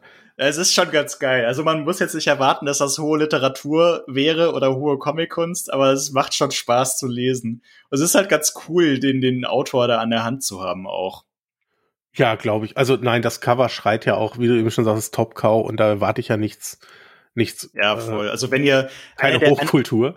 So speziell nachdem wir die Turtles gemacht haben, das kann ich an der Stelle schon mal sagen. Ich will, nachdem wir jetzt mit den Turtles angefangen haben, kriegen mindestens einmal die Woche fragt irgendjemand nach Witchblade. Ne? Ja. Ähm, wir wissen, wir wissen, dass, dass, es Witchblade gibt. Ihr müsst uns das nicht mehr sagen. Wir wissen das schon. Aber wir, aber, äh, wir, aber, aber wir machen jetzt erstmal Turtles und gucken, wie das so läuft. Also diese, diese, diese Top-Cow-Titel, da, da, da, wir wissen schon, dass da Leute sind, die Bock auf sowas haben, aber nur an der Stelle, es gibt auch neue Sachen, die in die Richtung gehen. Es ist nicht tot, das Genre. aber Max, so ein Witchblade wird sich, nein, alles gut. Ja, ja, nein, äh, also ich, ich habe es ja ehrlicherweise noch nie gelesen. Ich fände es aus historischem Interesse auch mal interessant, da reinzugucken. Ähm, aber ich glaube, ich habe ja auch schon ein paar Hefte liegen, wo ich das erstmal machen müsste. Es ist halt so eine Nostalgie-Sache. Ich verstehe das ja auch. Mhm. Ähm, ich verstehe das total. Ich befürchte nämlich genau das und dass mich das dann auch gar nicht anspricht, wenn ich das jetzt lese. Also, ich will jetzt auch gar nicht, also keine Ahnung, es ist jetzt nicht so, dass wir grundsätzlich abgeneigt wären, aber wir können halt echt nicht, nicht so, so wahnsinnig viele von diesen umfangreichen Projekten parallel fahren. Das führt ja zu nichts. Absolut. Aber was ich da rauslese, ist, dass ähm, so amerikanische Indie-Serien, ob jetzt aktuell oder älter, ja, auf jeden Fall, es gibt ein Zielpublikum für in Deutschland. Ich ja. weiß nicht, wie groß das ist. Ja? Für die aktuellen ist halt immer so das Ding. Das klappt manchmal und manchmal nicht. Genau. Aber wir kommen jetzt, glaube ich, so langsam an den Punkt, dass man da halt mit Nostalgie tatsächlich arbeiten kann. Mhm. So wie es ja auch eine ganze Reihe von Serien gibt, da leben wir ja auch teilweise von aus der Generation Zack. Ja. Ne, so die, diese, diese franco-belgischen Serien, sowas wie äh, Dan Cooper oder Rick Master oder ähm, solche, solche Sachen, die wir ja auch als Gesamtausgaben haben. Ähm, jetzt, und jetzt langsam kommen wir historisch an den Punkt, dass die amerikanischen Sachen äh, halt auch ein Publikum haben, die aus Nostalgie Bock hätten auf gut gemachte Gesamtausgaben. Das mhm. merken wir schon. Ja, die, ähm, der Verlag äh, Retrofabrik heißt der, glaube ich. Mm. Der die Masters of the Universe Sachen wieder. Ja, ja, ja, genau. Ich meine, der, der basiert ja komplett darauf. Ja, ja. Dass ja. genau diese Altersgruppe jetzt irgendwie ähm, das Geld hat, sich solche ja. Gesamtausgaben zu leisten. Ja, und ja, ja. Ich finde es so interessant von außen zu beobachten. Wie gesagt, zu Witchblade habe ich gar keine Verbindung. Bei ähm, uns halt auch niemand so richtig. Und das ist ein bisschen das Problem immer. Ne? Also ja, ja, es ist halt schwierig, Sachen, Sachen ins Programm zu nehmen oder einzukaufen, wo man gar keine, gar keinen, gar keine Verbindung zu hat, die man nicht gut einschätzen kann. Ja. Äh, deshalb hatten wir uns jetzt ja bei den, bei den Turtles zum Beispiel dann Mattes als, als Schützenhilfe geholt. Ne? Einfach, das war ja, der Ausgangspunkt war ja eigentlich, dass wir ein langes Gespräch hatten wo er uns erklären musste, worum es da eigentlich geht und was das so für Bücher sind. Ja, und warum man alles haben will. Warum man alles haben muss und warum er es übersetzen muss und ja, ja. Nein, also, nur was, ich weiß, dass es nicht so war. Hört euch die, jetzt trifft mir doch, hört euch die andere Folge dazu an. Ja, das genau. äh, müssen wir jetzt nicht nochmal ausbreiten hier. Ähm, wo ich auch immer wieder fasziniert bin und ich möchte nur erwähnen, dass es da wieder weitergeht, ist Mythen der Antike. Also, mm. dass du da immer noch irgendein Mythos ausgeht, da wird es noch hunderte geben wahrscheinlich. Nee, gibt's nicht. Nee? Nee, es sind die letzten drei in diesem Programm. Danach geht's aber mit, geht's mit was anderem weiter. Aber ich verrate noch nicht, was es ist. Okay, ich bin, ich, ich bin gespannt, weil ich war echt, ich, war echt fasziniert, als ich so, ich mach das auf und denke, boah, schon noch ein Mythos aus der Ja, Antike? ja, ja, nein, nein. Oh, also fin, fin, findige Hörerinnen und Hörer können natürlich recherchieren und werden herausfinden, wonach es weitergeht. In Frankreich gibt's die ersten Bände davon schon. Äh, ja. Sie hören natürlich nicht auf mit dem Konzept, aber sie haben die Antike durchgespielt. okay, dann ähm, ich bin gespannt äh, und, und warte da geduldig auf unser nächstes Treffen dann. Ja. Ähm, aber es war schon irgendwie bemerkenswert. Äh, ich dachte, oh, bald fangen sie mit der Cousine dritten Grades von Zeus an. Die hatte auch ja, ja. eine Geschichte. Nein, sie, sie, haben, sie haben den Absprung gefunden. aber noch nicht in diesem Programm. In diesem Programm haben wir noch mal drei davon. Naja. sehr schön. Naja, ist ja auch, ne? Du sagst das letzte Mal schon, es läuft und dann ja, das lass läuft, es laufen das, so. Das, das, läuft wie, das läuft wie geschnitten Brot. Das ist tatsächlich finanziell, finanziell äh, echt relevant für den Verlag, dass diese Serie existiert. Ja, und dann, dann lass doch noch drei Bände kommen. Ja, bitte. Dann äh, könnt ihr für mich We Have Demons machen und für die anderen Mythen. Ja. So, so, so, das ist der Plan, Andreas. genau so ist der Plan. Ja, ich kann mir richtig vorstellen, wie wir zusammensitzen. Und dann machen wir für den Andreas. Ja, genau. Und dann ist für die restlichen Kunden. So, so, so, sitzen, ja. so sitzen wir da. Ja, ja mhm. Ewig äh, laufende Reihen übrigens, Torgal, ne? Mm. Ich habe immer mal wieder gezuckt, da reinzugucken, aber es fühlt sich an wie Aran.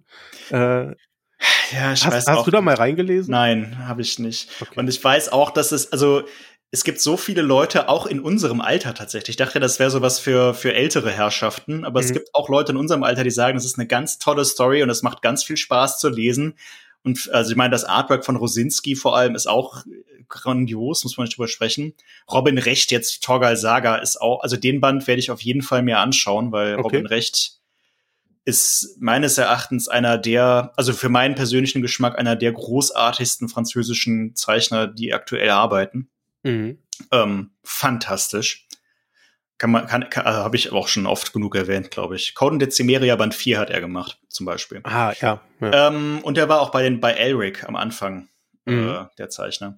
Gut, das ist schon, das sind schon harte Gründe. Ja, ja, und also Torgal Saga ist halt auch eine Hommage-Serie, quasi. Ach nicht, so. Ja, ja, also nicht ganz so frei, nicht nach dem Motto, macht mal irgendwas ganz Abgedrehtes damit, sondern äh, eigentlich nur zeitlich anders verortet, dann aber schon so dem Duktus der Hauptserie treu, aber es sind halt auch eine Geschichte, die außerhalb der eigentlichen Torgal-Kontinuität stattfindet, nämlich mit Torgal als altem Mann, wie er seine, seine Geliebte, seine Frau beerdigt. Mhm. Und dann geht's, ist das der Ausgangspunkt der Story. Und äh, darum auch 01. Ne? Also wir wissen nicht genau, wie viele Bände es werden, ob da noch mehr kommen. Wahrscheinlich ja, denn wenn man mit sowas mal anfängt und dafür tatsächlich jemanden wie Robin, Robin Recht äh, rankriegt, der wahrscheinlich selber Torgal-Fan ist. Also mhm. das ist halt immer so das Ding. Ne? Du kriegst dann die Leute, kriegst du meistens damit äh, dass, dass sie halt also an einer Serie arbeiten können, die sie selber seit ihrer Jugend oder Kindheit kennen und lieben. Und so von dem, was, was Recht so sonst so macht, der ist ja vor allem in der Fantastik unterwegs. 100 pro liest ja selber auch Torgal. Ähm, ja. Wenn du da reingelesen hast, schreib mir gerne mal, ob man das so lesen kann. Kann man, kann man, ah, kann man auf jeden okay. Fall. Ja, also auch da, es macht natürlich mehr die, die Figuren kennt man natürlich, wenn man die, wenn man die Kontinuität kennt, aber es ist, also, ne, er, er, er, er beerdigt halt so eine Frau, die seine Geliebte ist. Das ist ja auch irgendwie als, schon mal als Erklärung genug und dann kommt so ein Schlangengott und bietet ihm einen Pakt an. Da muss man jetzt auch nicht unbedingt wissen, dass Niethögger äh, in, in, in Band 7 von Torgals, Welten von Torgal Lupine auch schon vorkam. Nee, das stimmt. Das, das ist relativ egal. Das, das, ist, das ist eine sprechende Schlange, die hat übernatürliche Kräfte.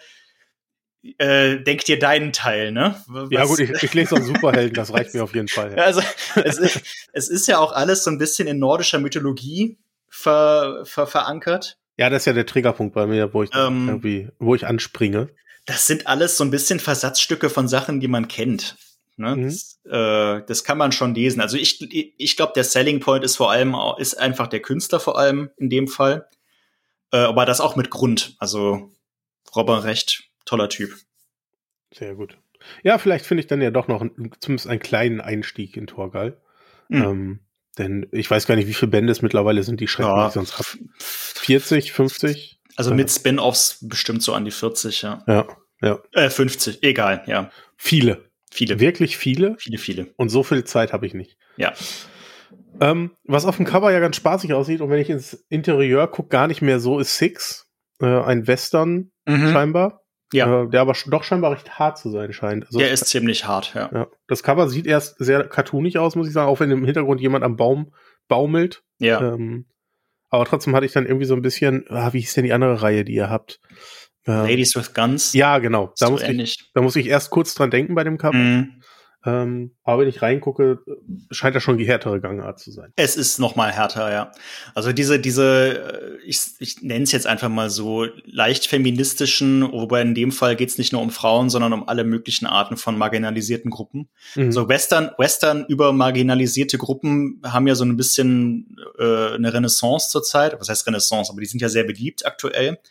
Nicht nur bei uns, es gibt ja auch Mondo Reverso, wo es um ja irgendwie so eine Transgender-Thematik gibt. Ladies with Guns, wo es um Frauen geht. Äh, ach, was, was gibt's da noch alles? Es gibt viel. Und mhm. Six war, also ist nicht mein Genre so richtig, ehrlich gesagt. Ähm, Six war aber eine Serie, die sehr oft von unseren LeserInnen nachgefragt wurde. Also ehrlich gesagt wahrscheinlich vor allem von männlichen Lesern, ja. die halt tendenziell eher Western lesen. Ähm, und ja, also es ist halt ein interessantes Konzept. Ich kann da ehrlich gesagt nicht so wahnsinnig viel zu sagen, weil ich den nicht vernünftig anlesen konnte äh, im Vorhinein. Okay, ja. Es ist ja relativ konventionell gezeichnet, aber das wird seine Leser finden. Western sind meistens eine relativ sichere Bank, wenn man ehrlich ist. Ja, genau. Das ist ja auch das. Ähm, ich glaube, da haben wir uns schon mal drüber unterhalten. Bei mir ist es ja auch so ein Western im halben Jahr, den ich dann ja, auch ja. lese. Und ja. ähm, der, der könnte es einfach bei mir sein, von dem, was ich jetzt. Ja, ich würde dir einen anderen empfehlen aus dem Halbjahr, aber äh, ja, das Six ist auch nicht schlecht. ähm, ich finde ja bei, bei den Thunfisch-Titeln, vor allen Dingen die Cover, ähm, sind ja oft sehr, sehr schön. Mhm. Deswegen mich gerade zwei vor allem ansprechen. Das eine ist Sam und die Geister. Mhm. Ähm, Rate mal, wer das gezeichnet hat. Das Cover? Nee, das, den ganzen Band und das Cover auch. Weiß ich nicht. Julien Monnier, das ist der Zeichner von RIP. Ah, verrückt. Ja. Er hat einfach mal gesagt, so, genug tote Leute, jetzt machen wir tote Leute. für, aber die, wieder, die wiederkommen. Aber für Kinder. Ach, krass. Es, ist, es ist wirklich der Zeichner, man sieht es auch. Also, äh, wenn man ja, mal genau hinguckt, ich muss mir mal der, die der, aufmachen, der, der Stil ist wiedererkennbar. Nur die Proportionen der Figuren sind im Grunde anders. Also es ist jetzt halt cartoonig mit den großen Köpfen und so. Ähm, und Sam ja, die Geister Kaffee, ist, ja. ist wirklich sehr lustig. Carbon, die Autorin, äh, ich glaube Benediktin heißt die, heißt sie mit Vornamen eigentlich. Carbon ist ihr Künstlername. Ist auch eine ganz, ganz tolle äh, Autorin. Gerade, also wir haben sie primär nur für Kinderbücher. Ich weiß gar nicht, ob sie noch was anderes macht. Also es ist eine ganz, ganz tolle Serie um die, um so ein Mädchen, die halt man weiß noch nicht genau, warum Geister sehen kann und dann hilft sie in jedem Band einem Geist irgendwie die, ihre seine oder ihre Todesursache zu finden. äh, aus weil weil also die im ersten Band ist es halt so eine alte Dame, die sich Sorgen macht, dass ihr Mann sie sucht, weil sie halt irgendwie nicht identifiziert wurde vor ihrem Tod und auf einem Friedhof der Unbekannten begraben wurde.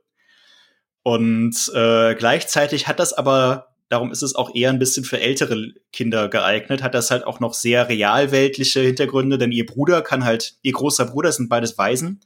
Mhm. Ihr großer Bruder hat halt noch das Sorgerecht für Sam und kann aber keine Geister sehen. Und demnächst steht aber der Besuch vom Jugendamt an. Die entscheiden, ob Sam bei ihm bleiben darf oder ob sie eine Pflegefamilie kriegt, ne? weil ah, er selber halt ja. auch noch sehr jung ist. Ja. Und da hilft das natürlich gar nicht, dass Sam zu dem Zeitpunkt irgendwie versucht, ihn dazu zu überzeugen, mit ihm auf Geisterjagd zu gehen. von Geistern, die er gar nicht sehen kann. Schön. ähm. Weil das halt, ja, könnte halt falsch verstanden werden vom Jugendamt. Absolut. Ähm, also es ist, es ist, es ist halt, und das finde ich immer schön, es ist ein Kindercomic, der, der, der das Ganze halt ernst nimmt. Ne? Also es ist übernatürlich und es ist auch humorvoll und irgendwie lustig erzählt und hat auch ein bisschen Slapstick und äh, hat jetzt, ist jetzt nicht dramatisch im Sinne von, oh, ich wurde Opfer eines Gewaltverbrechens und bin jetzt tot und äh, Bitte räche mich und ich muss werden. Um sowas, ja. sowas ist es nicht, ne? Wow, aber das wäre auch ein Kindercomic. Aber es nimmt die LeserInnen halt ernst, insofern, dass es halt Themen anspricht, die auch einfach ernst sind, wie halt Tod und, äh, und Trauer, aber halt auch so was wie äh, schwierige Familienkonstellationen, weil halt die, der Tod der Eltern noch gar nicht so lange her ist von den beiden. Und Sam ist auch noch in Trauer. Darum treibt sie sich überhaupt auf dem Friedhof um, weil sie halt am Grab ihres Vaters Hausaufgaben macht. Mhm. Ne? Und dann steht natürlich immer so im Hintergrund, wann taucht er denn vielleicht mal auf? Ah, ja, verstehe. Ne, könnte ja auch passieren. Ja, um ihm zu helfen vielleicht. Um, oder ja, zum Beispiel. Also in den ersten beiden, wir haben jetzt ja zwei Bände schon angekündigt. In den ersten beiden Bänden, das kann ich schon mal verraten, geht's nicht um ihren Vater. Mhm. Aber äh, die Serie ist wirklich, wirklich cool. Die macht wirklich Spaß. Ah, schön. So, jetzt habe ich ganz viel geredet und das Wort abgeschnitten, ja. Nee, alles gut, alles gut. Das, ähm, ich glaube, ich weiß jetzt alles, was ich wissen wollte und ich finde auch wirklich, also allein das Cover finde ich halt schon toll. Ja, also ich, ich, ich lese ja nicht viele Kindercomics, ehrlich gesagt, aber jetzt in diesem Halbjahr tatsächlich haben wir einige drin, wo ich selber sage, da, die würde ich, wenn ich Kinder hätte, denen sofort geben, weil die Mhm. wirklich, wirklich toll sind. Ja, bei mir ist es so, dass ähm, im Freundeskreis oder auch meine Geschwister ähm, so alle Kinder haben und da gucke ich Mhm. natürlich auch, was kann ich denen noch schenken, Ja, was passt und äh, daher finde ich die, die Sektion halt auch sehr interessant. ja. Und das klingt nach einem, den ich dann auch mal verschenken würde. Den kann man auf jeden Fall bedenkenlos jedem Kind so ab, ab neun oder zehn, würde ich sagen, je nach Lesestärke in die Hand drücken. Oder wenn man halt als, also ich kann es halt gut sein, dass man als Elternteil danach das begleiten sollte, ne? Also, wie gesagt, es ist überhaupt nicht brutal oder dramatisch oder äh, irgendwie so herzzerreißend, aber es sind halt schon Themen, die ernst sind. Ne? Also die sind halt Themen, die, die, die, die, die nicht irgendwie so fabelwesenmäßig und mit Zuckerguss präsentiert werden. Ja. Der andere, den ich interessant finde, ist äh, Amelie und Mirko. Ach, der ist wunderschön. Ja. Ja, genau, auch von innen. Ich habe mir gerade die Leseproben aufgemacht. Der sieht wirklich fantastisch aus. Es, ist, es, ist, es, ist, es, ist, es ist auch einer von den Bänden, wo ich sage, ich bin so begeistert von unserem Thunfisch-Programm in diesem, in diesem Halbjahr. Es ist die Geschichte von einer Schildkröte, die Angst im Dunkeln hat und deshalb in ihrem Panzer nicht sein kann. und der Wald ist gefährlich und dunkel und groß und sie, sie, sie, sie, sie Amelie tapert da so durch die Gegend und versteckt, versucht sich immer irgend, unter irgendwelchen Laubhaufen vor den Fressfeinden zu verstecken und dann lernt sie aber ein Glühwürmchen halt kennen, das auf der Suche nach einer neuen Heimat ist und dann machen sie eine WG auf in ihrem Panzer. Oh. dann ist es halt nicht mehr dunkel da drin. Das ist so süß. Und das Artwork, also wir haben halt das Artwork gesehen und haben sofort gedacht, oh, das, das müssen wir eigentlich machen. Das ist so schön. Es Ja, ist genau. so schön gezeichnet. Es sind so tolle Farben. Es sind so süße Character Designs. Und es ist, das ist halt so eine Fabelgeschichte, die ist tendenziell für jüngere Kinder gedacht. Ja, sieht, sieht man auch. Also hätte ich jetzt auch erwartet. Ne? Ähm, und auch der Inhalt scheint dann ja so äh, Angst Ja. im Dunkeln ist dann ja ein Genau, Thema. genau. Angst im Dunkeln und äh, wie man wie man Freunde findet und dass man sich gegenseitig hilft. Das ist halt schon eine eine eine, eine abstrakt abstrahiertere äh, Präsentation, sage ich Ja. mal. Aber es ist so wunder wunderschön dieses Buch. Ganz toll. Da schreibe ich mir direkt auf. Das, Ja. das dürfte auch in die Altersklassen passen. Ja, ja, ja, ja. Also das ist ganz klasse. Das kann man auch gut vorlesen. Das ist ein tolles Buch, um es einfach gemeinsam sich anzugucken, weil man halt auch die Bilder einfach so lange sich anschauen kann und Details sucht und die Farben auf sich wirken lässt. Ja. Ja. Cool. Hast du im Dezember sonst noch irgendwas, worüber wir besprechen sollten? Im Dezember, ähm, also worauf ich vielleicht noch kurz hinweisen würde, ist Ja. vom Winde verweht, Mhm. weil ähm, Pierre Allery ein Zeichner ist, den ich, ich glaube, der, der ist in Deutschland gerade immer noch so ein bisschen unterm Radar. Der macht aber viele so Adaptionen von literarischen Klassikern, immer sehr anspruchsvoll und auf eine Art und Weise, die sowohl künstlerisch eigenständig ist, weil sein Zeichenstil ja auch eigenständig ist, Ja. aber trotzdem das, den, den Originalstoff nicht verfälscht. Also der macht halt keine freien Interpretationen, der hat bei uns auch Moby Dick zum Beispiel äh, adaptiert. Ah, ja. Ich, Ähm, Ja. Und äh, das ist jetzt nicht so, dass er sich das komplett neu zusammenreimt, sondern man hat danach schon einen ganz guten Überblick über den Stoff.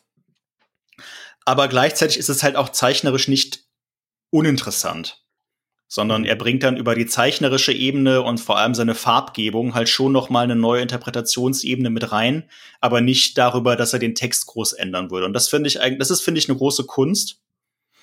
Und äh, da ist Allery sehr gut drin. Deshalb würde ich den vielleicht noch mal kurz erwähnen. ja. Äh, ich kenne den Roman auch nicht, Ich habe auch. aber ich finde Vom das Namen her klar. ja, vom Namen her schon klar, aber ähm, aber finde das Cover allein schon sehr ansprechend. Das ist ein sehr finde ich sehr sehr cooles Konzept so von der Aufteilung der Seite äh, mit dem fetten Kreuz im Hintergrund oder dem ja. Farbkontrast zwischen dem Orange und dem Pink des Baumes. Ja, genau. Und die Frau hinten geht im ersten Moment erstmal unter. Genau, die geht im ersten ja. Moment so ein bisschen unter in, in, ihren Umständen verloren, wie es ja im, vom Winde vom Beta-Anfang auch ist. Ne? Ja.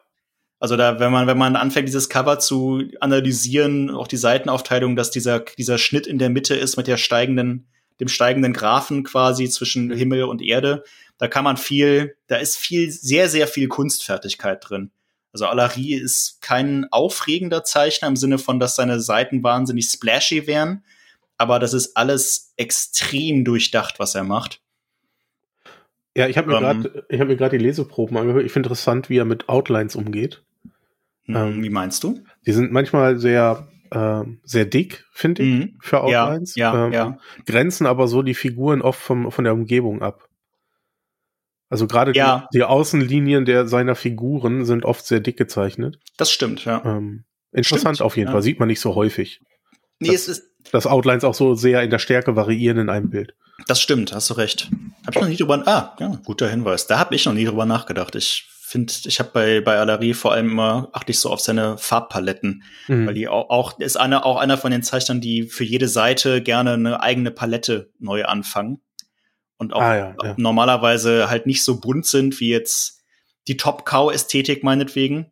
Wo du einfach alle, alle Farben, alle, alle Farben immer. Alle Farben immer, genau. sondern immer nur je, je, nach Lichtstimmung eine bestimmte, bestimmte Farbauswahl und dann aber die variiert, so wie auch Mathieu Bablé das zum Beispiel macht. Ähm, mhm. Carbon, Silizium, Shangri-La. Ja. Ähm, das macht Allerie auch. Ja, also vom Winde verweht, cooler Comic und auch äh, Moby Dick, sehr, sehr guter Comic. Habe ich vor kurzem noch gelesen. Ja. Ähm, falls ihr mal was anderes von euch immer auch an, euch anschauen wollt. Und wie gesagt, man hat danach tatsächlich einen Überblick über das Werk. Mein Moby Dick, weiß nicht, hat 600 Seiten oder so, noch mehr, keine Zu Ahnung. viele. Vom Winde verweht hat über 1000 in der deutschen Ausgabe. Okay. Ähm, nur mal so viel dazu. ja, ja, vielleicht muss ich mir doch Moby Dick mal angucken. Der ist sehr cool, ja. Das wäre auf jeden Fall der Titel, der mich als erstes mehr ansprechen würde. Den kann ich sehr empfehlen. Das, der ist sehr, sehr gut gemacht. Schön. Siehst du sonst noch was im Dezember, wo du sagst, dass das sollte erwähnt werden, bevor wir weitergehen? Nee, lass uns gerne zum Januar wechseln. Ja, machen wir weiter im Januar. Ja. Ähm, natürlich, was mir sofort, sofort auffällt, Quentin Tarantino, mhm. äh, Graphic no Novel Biografie, mhm. ein, äh, ein, interessanter Dreiklang. ey, du, ey, wenn dir was Besseres einfällt, dann, nee, dann sag's gerne. ich, ich, ich, ich, möchte diese Diskussion Graphic Novel oder so, möchte ich nicht wieder auf, auftreten. Nein, nein. Ja, ja, ja. Das passt danke, schon. danke. äh, aber ich freue mich drauf. Der ist auch wirklich gut. Der ist auch wirklich gut. Also, Sag es mal, warum du dich drauf freust. Ich bin großer Tarantino-Fan ja. ähm, und ich habe mich schon öfter da mal damit beschäftigt, wie so seine Biografie ist. Er hat ja auch gerade wieder ein Buch geschrieben, mhm. wo er Teile davon anreißt, glaube ich. Äh, aber du kriegst nie was am Stück, habe ich das Gefühl. Also mhm. du kannst dir über Interviews immer so, ne, ich habe mal in der Bibliothek gearbeitet, ich habe mal Zeitungen ausgetragen oder ja. so, ich habe mal das gemacht, aber ich habe noch nichts gefunden, wo ich das so am Stück auf einmal bekomme. Ähm, ja. Außer ein Wikipedia-Artikel vielleicht. Ja. Äh, und daher freue ich mich darauf, mich da einmal eingraben zu können. Und dann auch in Comicform, das kommt mir ja sowieso sehr entgegen. Also es ist jetzt nicht so, dass Amazing Amesian da irgendwie lange Interviews nochmal extra geführt hätte. Das sind schon Infos, die irgendwie da sind, aber er sortiert sie halt mal. Ne? Und er sortiert sie ganz interessant. Nämlich nicht einfach stumpf chronologisch, sondern halt auch anhand der Werke von Tarantino. Ja. Und macht dann so Querverweise und arbeitet aber halt auch in so einer Ästhetik, die irgendwie Tarantino-esque ist. Ähm, Amazing Amazing haben wir zum Beispiel schon im Programm mit unserer Adaption von 1984. Mhm. Also ein Zeichner, der sehr auf Effekt aus ist und sehr äh, darauf bedacht ist, dass ähm, er irgendwie sich einer Ästhetik annimmt, die zum Thema passt. Ähm, ja, also ich, das ist jetzt nicht so eine Biografie von Quentin Tarantino wurde geboren im Jahre von Nein, der 77 oder so. Also es ist schon ein bisschen lockerer erzählt. Aber ja. wenn man Fan ist, und das bin ich auch, also ich, ich fand den Comic klasse. Ich freue mich sehr darauf, dass wir den machen. Ist ein Brocken, 240 Seiten mit sehr viel Text drin auch. Mhm. Ähm, aber der ist schon, da kann man sich gut drin vertiefen und auch immer mal wieder drin lesen. Und irgendwann Ich glaube, wir bringen ihn raus zum 25-jährigen Jubiläum von Kill Bill oder so oder Pulp Fiction, weiß ich gerade nicht mehr. Ich hoffe Pulp eher Fiction Pulp Fiction als Pulp Fiction ja. muss es sein, ja, muss Pulp Fiction sein. Ach schön, Äh, guck ich den direkt nochmal. Ja, ja, genau. Und vielleicht kommt dann ja irgendwann auch mal sein letzter Film. Äh, ja, er, ist, ja- er will ja dieses Jahr noch anfangen zu drehen, Ja, tatsächlich. ja. Ich, ich Äh, weiß, aber Aber hat er jetzt bekannt gegeben, er wüsste noch nicht, welche Schauspieler. Äh, wär- al- als ob, als ob das nicht einfach dieselben sind wie immer. ja, äh, also ich glaube auch tatsächlich, er muss gar nicht wissen, welche. Ich glaube, wenn es heißt Tarantinos letzter Film, werden die alle Schlange stehen. Das ist tatsächlich so. Ich glaube nicht, dass er irgendwie. Es ist eher die Frage, wen wird er fragen, ne? Ja, absolut, absolut. Ich glaube, da wird jeder sagen, der gefragt wird, ja, auf jeden Fall mache ich noch mal in einem Tarantino-Streifen mit, Ja. äh, wenn also er danach keinen Hollywood-Film mehr dreht. Ja, also ich, ich, ich würde ja, ich würde Margot Robbie in so einem Tarantino-Film, glaube ich, sehen. Mhm. Könnte ich mir gut vorstellen. Ja, das, ja, vielleicht, vielleicht Margot vielleicht aber auch welche, die er noch nicht hatte. Ja, ja. Also, was wäre denn mit Nicolas Cage, der jetzt halt so Oh, Jesus. Ja, das könnte sein, aber das ist, glaube ich, schon wieder zu meta. Ja. Das würde, das würde die Zuschauer zu sehr rausreißen, Ja, vielleicht. wenn Nicolas Cage da plötzlich auftritt. Der hat, der, der ist inzwischen zu sehr seine eigene Parodie geworden. Ja. Ah. Defoe würde mich freuen. Ja, ja, Defoe wäre klasse. Ja. Stimmt, ja, auf jeden Fall. Ähm, es gäbe genug, also es, es gäbe aus meiner Sicht genug, äh, glaube ich, die er fragen sollte. Und er selber wird vielleicht auch noch wieder eine Vision haben. Und vielleicht überrascht er uns ja auch. Vielleicht ähm, macht er das, was er schon oft gemacht hat und holt irgendeinen Schauspieler zurück, wo wir alle dachten, der wäre schon verloren. Oh, da wäre ich aber gespannt, wer das wird. Ja, absolut. Auch. Clint Eastwood. Fucking Clint Eastwood, ja, Alter. dann weiß ich nicht, ob ich mir den in OV angucken kann. Ja. Äh, als ich vor zehn Jahren OVs von dem gesehen habe, habe ich schon kaum noch ein Wort verstanden. Mir fällt auch gerade auf, Margot Robbie war ja schon mal in einem Tarantino-Film. Das hatte ich Ja, komplett genau. vergessen. Ja, Once Upon a Time, ne? Ja, ja, Ja. natürlich. Den habe ich nur einmal gesehen, tatsächlich. Wirklich? Ja, dann, ja, ja, ja, ja, ja, ja, ich weiß. Was ist denn da los? Ich weiß es auch nicht. Nein, ich habe ihn auch nur zweimal gesehen. Also einmal im Kino und dann, als er dann fürs Heimkino da war, habe ich ihn mir gekauft und habe Der ist halt so lang. Ja, du brauchst halt wirklich Zeit dafür. Und das ist auch ein Film, der nur funktioniert, wenn du wirklich es schaffst, dein Handy irgendwie, weiß ich nicht, in eine Kiste zu packen und irgendwo zu versenken, dass du da auf jeden Fall nicht dran gehst. Ja. Weil wenn du dich da einmal rausreißen lässt, findest du da, glaube ich, auch nicht wieder rein. Oh, weißt du, was das nämlich lustig wäre? Ähm, wie hieß sie denn nochmal? Stranger Things, die Tochter von Uma Thurman. Mhm. Die, wenn die auch einen Auftritt hätte, das finde ich eigentlich ganz cool. Wäre auf jeden Fall eine schöne Metaebene, die hat. ja, am besten auch gar nicht kommentiert. Also nicht irgendwie so, das ist übrigens die, die Tochter von äh, The Bride, Nee, gar nicht. sondern Könnte- einfach, die taucht dann einfach auf und macht irgendwas richtig Cooles und man sitzt einfach nur da und denkt so, yo, vielen kommt in Dank. so einen Laden rein, bewundert Samurai-Schwerter und geht wieder raus. Ja, genau, so. Vielen, vielen, oder sie ist Schmiedin, irgendwie sowas. Vielen Ja. Dank, vielen Dank dafür. Das wäre schon ganz nice. Ja, ich bin, ich bin gespannt. Ich glaube, wir erwarten alle Großes von seinem letzten Film. Ja, ja. Und äh, ja, die Graphic Novel wird, wird dann bei mir landen. Ähm, das muss, das muss sein. Wenn sowas dann existiert im Deutschen, dann will ich das auch haben. Maya Hawk, so heißt Maya sie. Hawk. Hab's nochmal kurz gegoogelt, ja. Maya Hawk. Schön. Ähm, Something is Killing the Children, House of Slaughter geht weiter. Freue ich mich riesig drauf. Yes, Ähm, ich mich auch. ich war ja nach den ersten zwei Kapiteln von House of Slaughter, die ich gelesen habe, dachte ich so, ja, ob man das jetzt gebraucht hätte. Mhm. Aber so wie sich House of Slaughter dann in dem ersten Buch entwickelt hat, Ja, ähm, bin ich dann doch ganz hin und weg gewesen. Und äh, ja, das braucht man. ja. Und daher freue ich mich darauf, dass es da endlich weitergeht. Ich glaube, da werde ich den ersten auch noch mal vorher lesen. Ja, aber das meine ich. Die, die, die, die, die Story liest man wegen der Charaktere. Also ja, das- absolut, so, absolut. so Worldbuilding-mäßig passiert ja gar nicht mehr so irre viel inzwischen. Also in den letzten Bänden zumindest. Aber die Figuren entwickeln sich halt irgendwie interessant.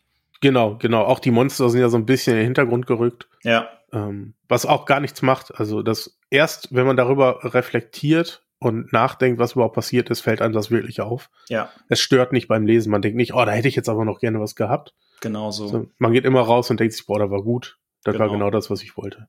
Ja. Äh, ansprechend finde ich außerdem das Cover von Dark Zero. Ja, das ist der zweite Titel von Chris Nöth. Das sieht man. Ja, ja, ja, ja. ja. Nö, Top, Top Cow mag ich gar nicht. Was ist das? ja. Ähm, ich muss ehrlich sagen, als ich auf die Preview-Seiten geguckt, dachte ich erst so ein bisschen, boah, das ist aber viel Text. Ja. So, was ist denn, denn da passiert? ähm, aber trotzdem, ich glaube, da werde ich mich drauf einlassen. Es ja. ist auch gar nicht so wenig Text, aber das ist eigentlich nicht schlecht, also finde ich. Es ist ja Albumformat, ne, das muss man ja. bedenken. Es ist nicht, also es ist nicht unser Bookformat, sondern das große Format. Das heißt, die Sprechblasen können auch so klein sein. Das tut der Lesbarkeit nichts ab. Ja. Und äh, also Chris Nöths eigene Vision war, dass er Star Wars inzwischen langweilig fand weil da nicht genug Gewalt drin ist und es ist alles so clean und irgendwie PG-13, damit Kinder es sich auch angucken können. Und er ja. dachte, er möchte so eine Space Opera machen mit Eisplaneten und irgendwie dunklen Mächten und einem äh, einem Imperium, wo aber äh, halt so, wo es mal richtig zur Sache geht. Und das ist so, so ging, das, das war seine Idee für Dark Zero, hat er gesagt. Okay. Ja, klingt, ja. Doch, klingt doch nach einem guten Ansatz erstmal. Ja. Ähm, ich glaube, weswegen mich der Text so überrascht hat, ist halt, du siehst dieses Cover und dann erwartest du das einfach nicht. Mhm. So, ne? Das ist dann natürlich, ähm, aber das sollte jetzt auch gar nicht wertend sein, sondern ist mir nur aufgefallen, du machst die Seiten auf und denkst erstmal so, hui.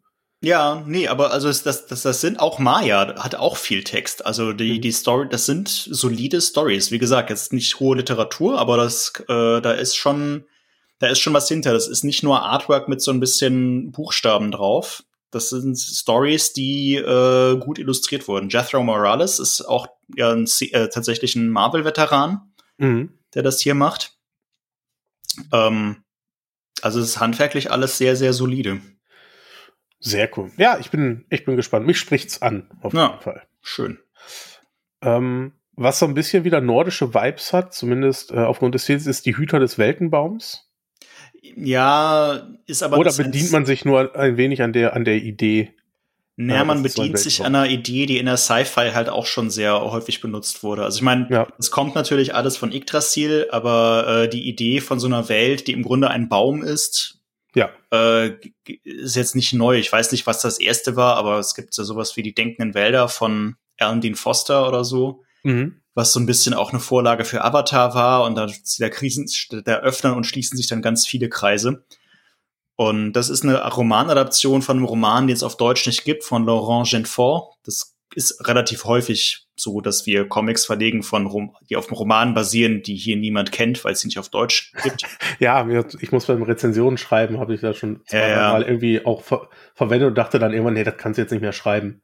Ja, aber es ist ja. halt so, ne? Also ja, in. Frankreich sind sehr beliebt. Es ist, Frankreich ist auch eine Sci-Fi-Nation, so wie Deutschland irgendwie auch, aber die berühren sich halt nicht so richtig.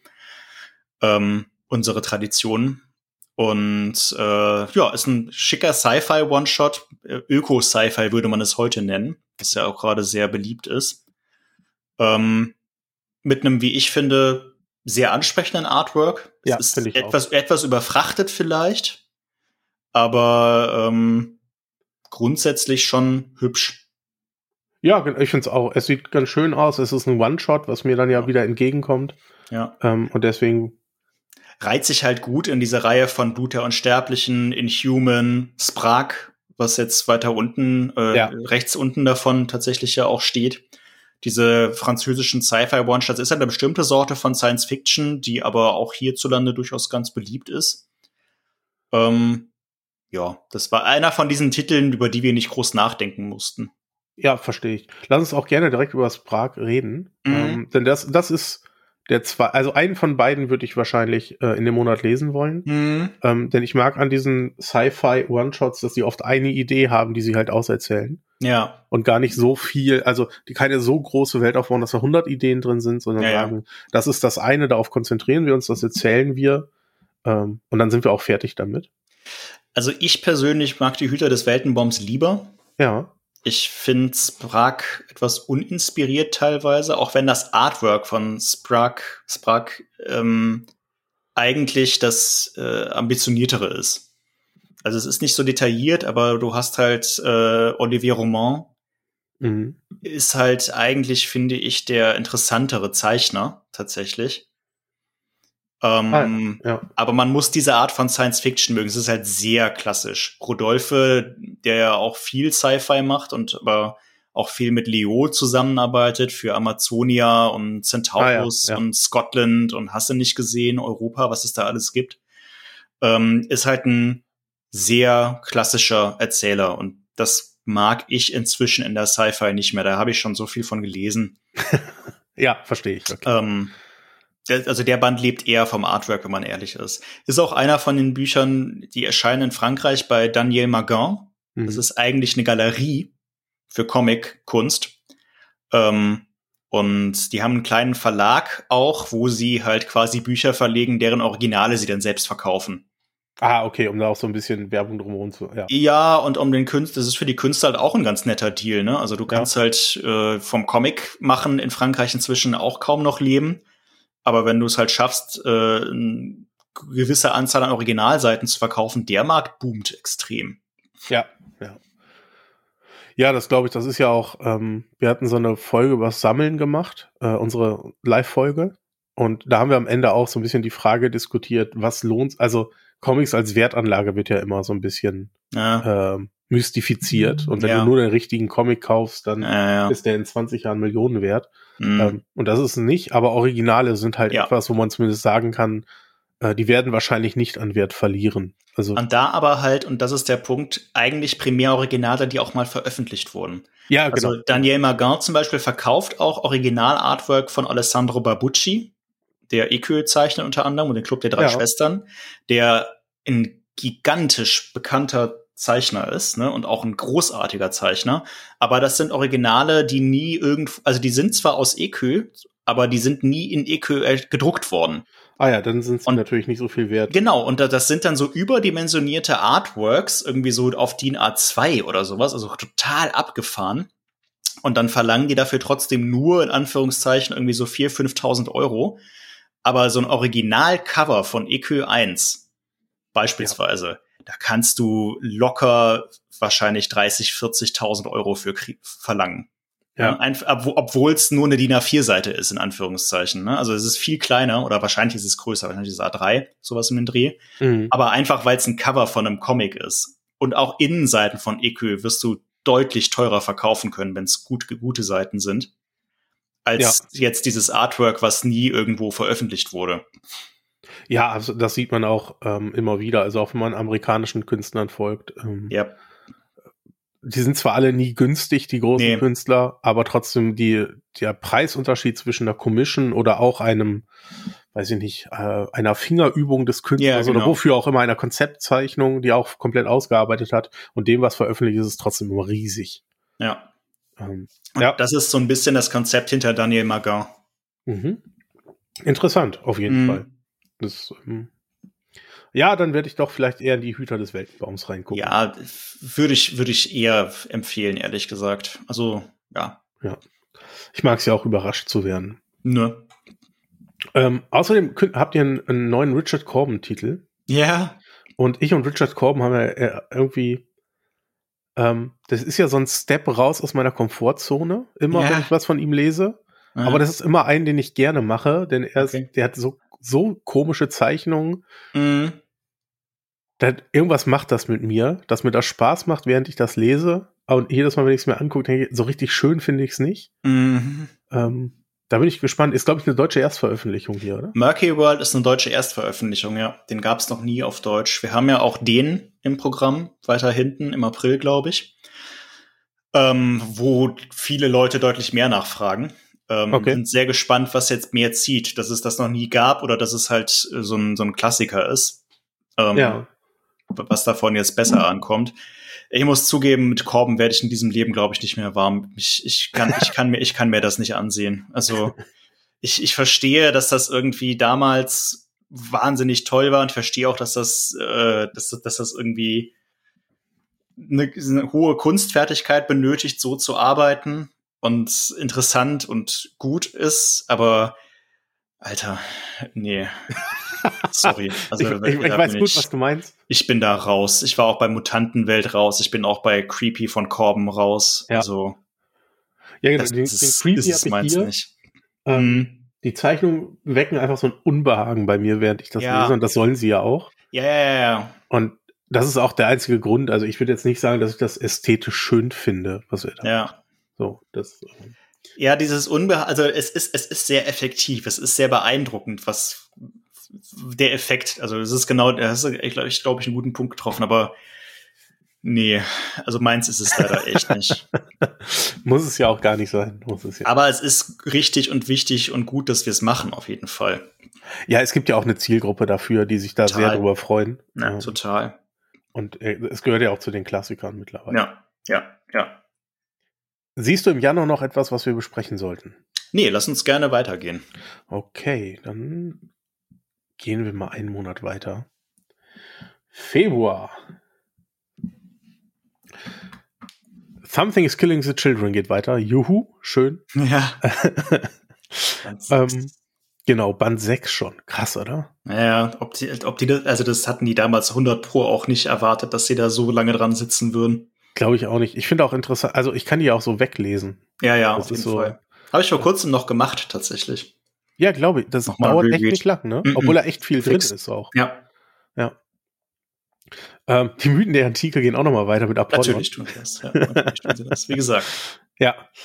Ähm, Camilla, die erste mhm. Vampirin, mhm. sagt mir so erstmal gar, klingt ehrlicherweise erstmal wie eine Romanadaption. Ähm, es ist eine Roman, ja, eine freie Romanadaption, wenn man so will. Okay. Camilla ist tatsächlich ein Vampirroman, der älter ist als Dracula. Ja. Ähm, von Sheridan Le Fanu, glaube ich oder Sheridan Le Fanu oder wie auch immer, ich glaube, der war Schotte. Ähm, über, über halt eine, eine, eine Vampirin. Äh, ich kenne den Roman ehrlich gesagt nicht, aber er ist äh, älter als Dracula und das ist eine mhm. lockere Adaption davon und spielt halt in unserer Jetztzeit. In ah, okay. Chinatown im äh, so im also auch wieder mit mehreren mit mehrfach marginalisierten Protagonist in dem Fall mit der mehrfach organisierten Protagonistin, ähm, wo ich auch unterstellen würde, dass die Autorin da so ein bisschen ihre eigenen Erfahrungen mit reinbringt. Mhm. Ähm, wie es ist, als Asian American äh, zu leben in den USA. Ähm, sehr, ja, also das Artwork würde ich sagen, ist relativ, es ist gefällig, aber jetzt kein, kein Meilenstein der Comic-Geschichte, aber es ist auch ein cooler One-Shot und eine sehr es hat tatsächlich, wenn man, wenn jemand von euch mal, wenn ihr Dracula kennt, den Roman oder auch die Adaption, das Faszinierende an Dracula ist ja, dass man weiß, was passiert. Also man fängt an, dieses Buch zu lesen ja. und man kennt den Namen ja schon, man weiß, aha, da ist der Vampir und jetzt äh, verführt er die Menschen und man will die ganze Zeit die die die Protagonisten anschreien und sagen, seid, seid genau, seid nicht so blöd. da ist er doch. Holt ja. den Pfahl. Nicht ja. das Fenster auflassen in der Nacht. Was macht ihr denn da? Wie in so Horrorfilm, ne? Ja, genau. Geht nicht genau. alleine da rein. Ja, nicht allein. Warum, warum tut ihr das? Ihr alles? seid zu fünft. Ihr müsst euch nicht einzeln aufteilen. Ja. Und genau so funktioniert Camilla halt auch. Du hast halt diese, diese Protagonistin, die äh, Sozialarbeiterin und ermittelt halt, weil sich die Polizei nicht drum kümmert, weil es alles queere, äh, queere Opfer sind. Mhm äh, ermittelt sie dann halt auf eigene Faust in so einer Serien, in so einer Mordreihe und lernt dann in einem, äh, äh, in einem Club für äh, primär mit einem homosexuellen Publikum primär, lernt sie dann halt so eine mysteriöse, dunkle Fremde kennen, der, der sie quasi sofort mit Haut und Haar verfällt und du sitzt halt dann vor dem Comic so, ja, natürlich, natürlich. Ja, Dinge, die passieren, ja. Dinge, die passieren werden und du siehst, aber es, es, es hat halt so einen gewissen Sog. Du kannst halt auch nicht weggucken. Ah, das schön, ist ganz ja. interessant. Das ist ganz interessant. Da meinte auch äh, einer meiner Kolleginnen irgendwie, ob wir diesen Untertitel da wirklich hinmachen, weil das ja irgendwie schon sehr viel verrät. Und ich meine so, ja gut, aber das ist das Konzept von dem Comic. Du weißt halt von Anfang an, was passieren wird und du liest es trotzdem. Ja, ja, absolut. Ähm, und wahrscheinlich wird es auch nicht so lange verborgen bleiben, oder? Nein, nein, nein. Das, es, geht, es geht mir darum, es, es ist halt genau die, die, dieses stückweise und qualvolle Entblättern des Horrors, wie bei Dracula auch. Das ist das, ja. was reizt. Nicht, es ist nicht überraschend oder äh, irgendwie, dass man nicht wüsste, worauf es hinausläuft, sondern es ist die Art und Weise, wie es erzählt wird, die es faszinierend macht. Interessant. Ja. Klingt für mich auf jeden Fall gut. Äh, ja, One-Shot. Cool. ja. Das macht es dann ja noch mal interessanter. Ähm, was mich vom Cover her angesprochen hat und noch mehr, als ich das Artwork gesehen habe, ist äh, Prima Spatia. Mhm. Ähm, Science Fiction, so ich ja. das entnehmen kann. Ja. Ähm, Artwork sieht ein bisschen cartoonig aus. Ist es auch ein bisschen, ja. Äh, aber ich finde erstmal ansprechend. Sieht nach klassischer, also klassischer moderner Science Fiction so ein bisschen. Ja. Äh, ja. Also das Kreativteam, die haben vorher eine außergewöhnliche Reise gemacht, was ein ziemlich interessanter Steampunk-Titel ist tatsächlich. Ah ja, davon habe ich die ersten beiden gelesen, ja. Ja, genau. Das ist dasselbe Duo. Äh, Denis Pierre Filippi und Silvio Cambuni. Interessant. Und Denis Pierre Filippi macht inzwischen viel Sci-Fi. Der macht auch Colony zum Beispiel, was eine sehr beliebte Reihe bei uns ist.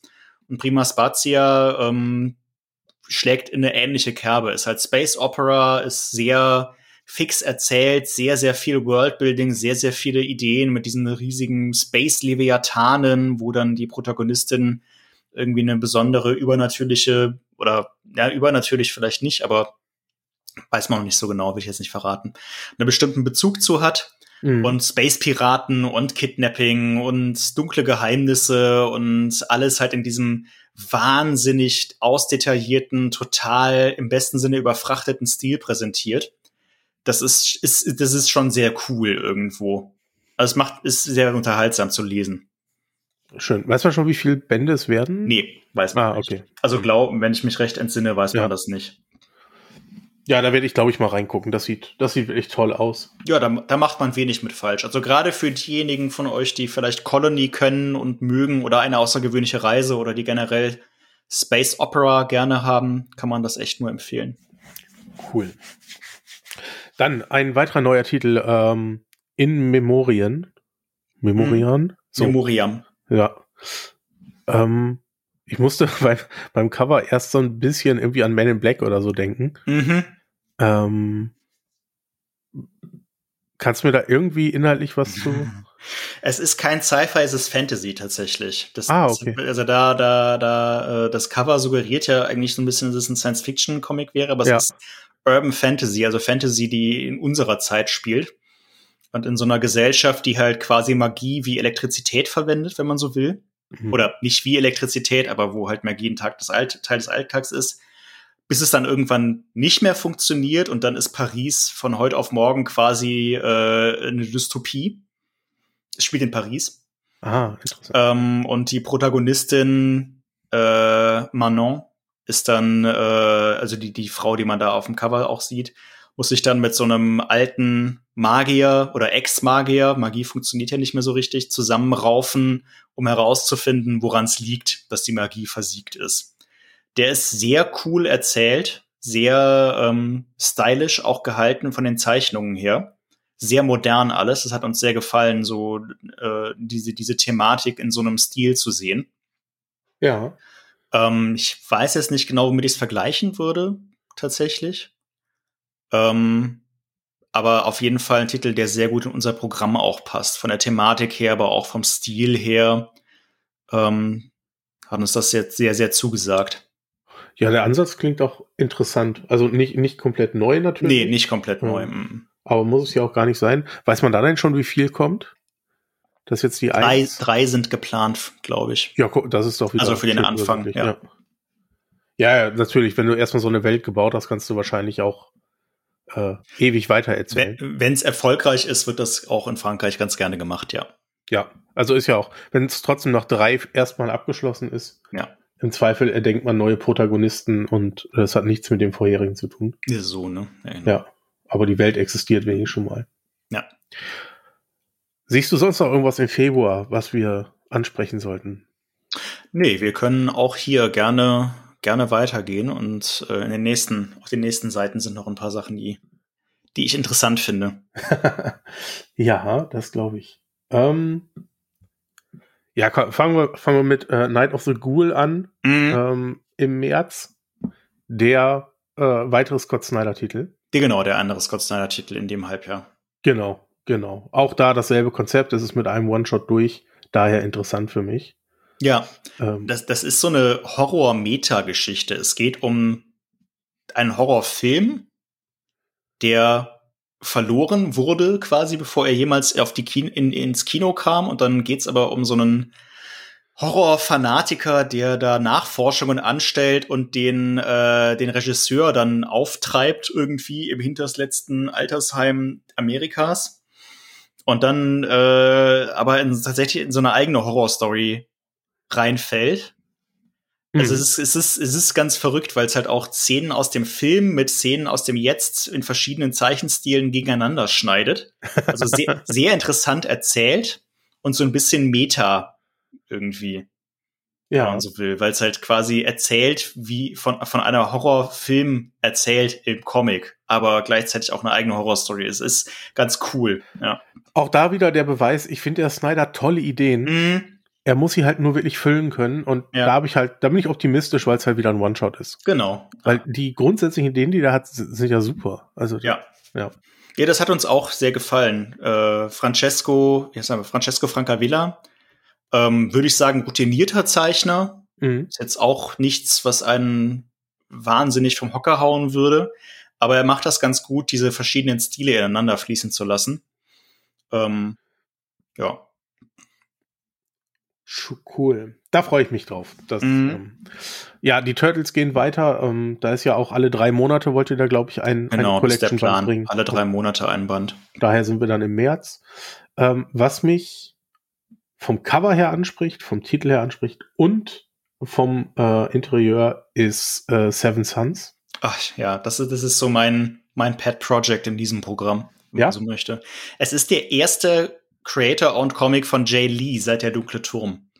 Ah, okay. Also Jay ja. Lee finde ich einer der begnadetsten Zeichner, die aktuell arbeiten, äh, in Amerika zumindest. Äh, spätestens seit ich hier äh, Before Watchmen Ozymandias von ihm gelesen habe, bin ich mhm. komplett komplett Fan. Und der hat aber seit 20 Jahren nichts mehr gemacht, was nicht irgendwie, also der macht wahnsinnig viel Cover-Artwork, aber muss auch kaum was anderes mehr machen, ne? Also ja, der, der Jay Lee, Jay Lee lebt davon, nur Cover zu machen, weil er so gut ist und so, so big einfach.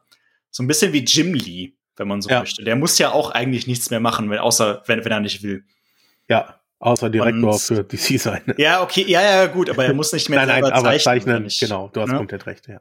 Und Jay Lee hockt da halt irgendwie in seiner Penthouse-Suite über den, über den Wipfeln von, ich weiß nicht, welche Stadt es war.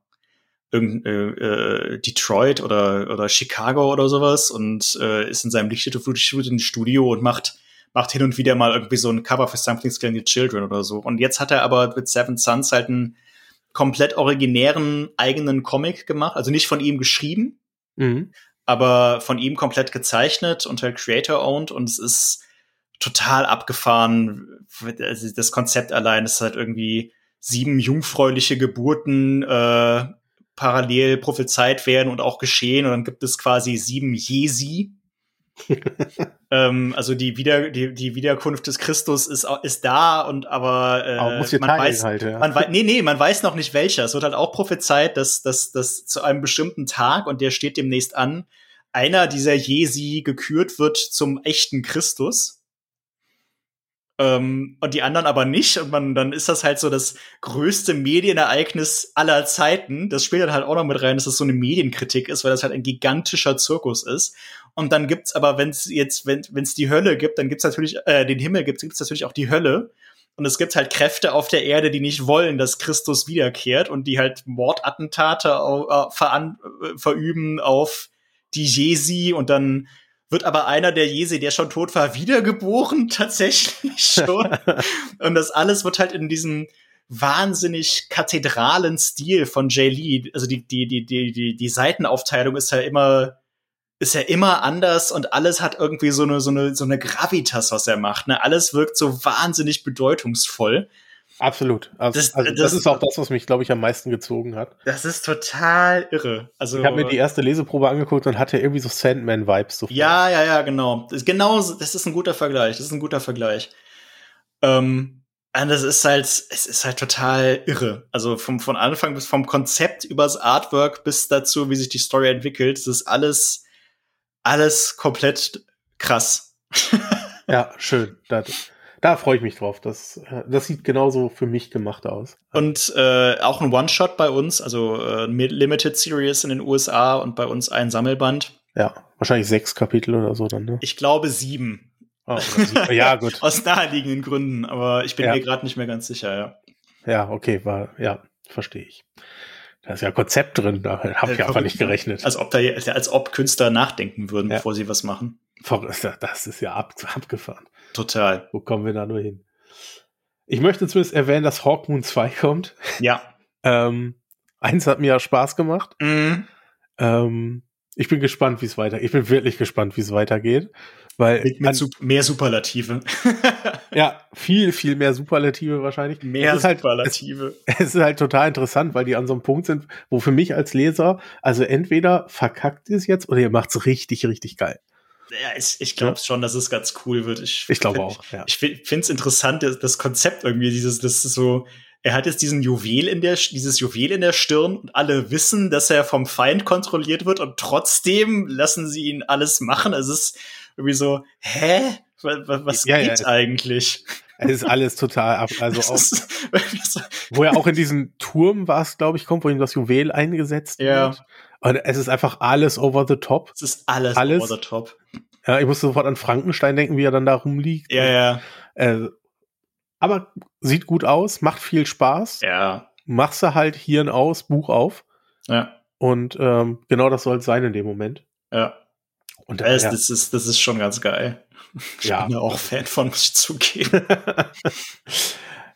ähm, worüber ich mich gewundert habe und worauf ich mich sehr freue, ist, dass Moriarty mit einem zweiten Teil weitergeht. Ja, das wussten wir schon länger. Ja. Ähm, äh, wir machen, das ist bei uns natürlich auch wieder ein Doppelband. In Frankreich sind das zwei Alben, darum hat das jetzt auch so lange gedauert, äh, bis wir den veröffentlichen konnten.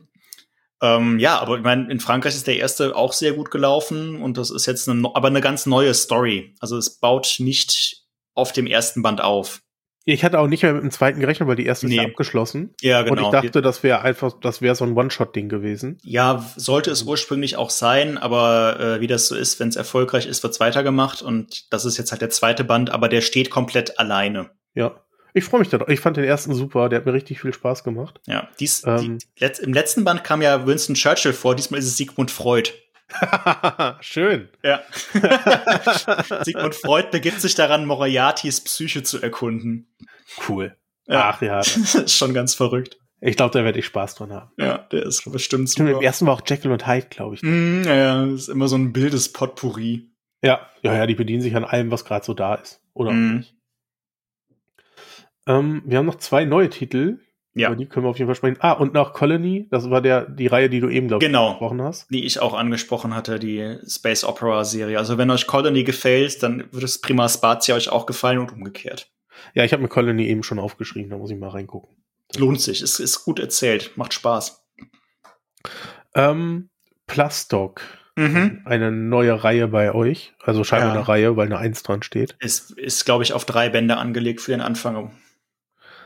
Finde ich ja äh, vom Inhalt, es sieht irgendwie interessant aus. Es geht scheinbar um Insekten.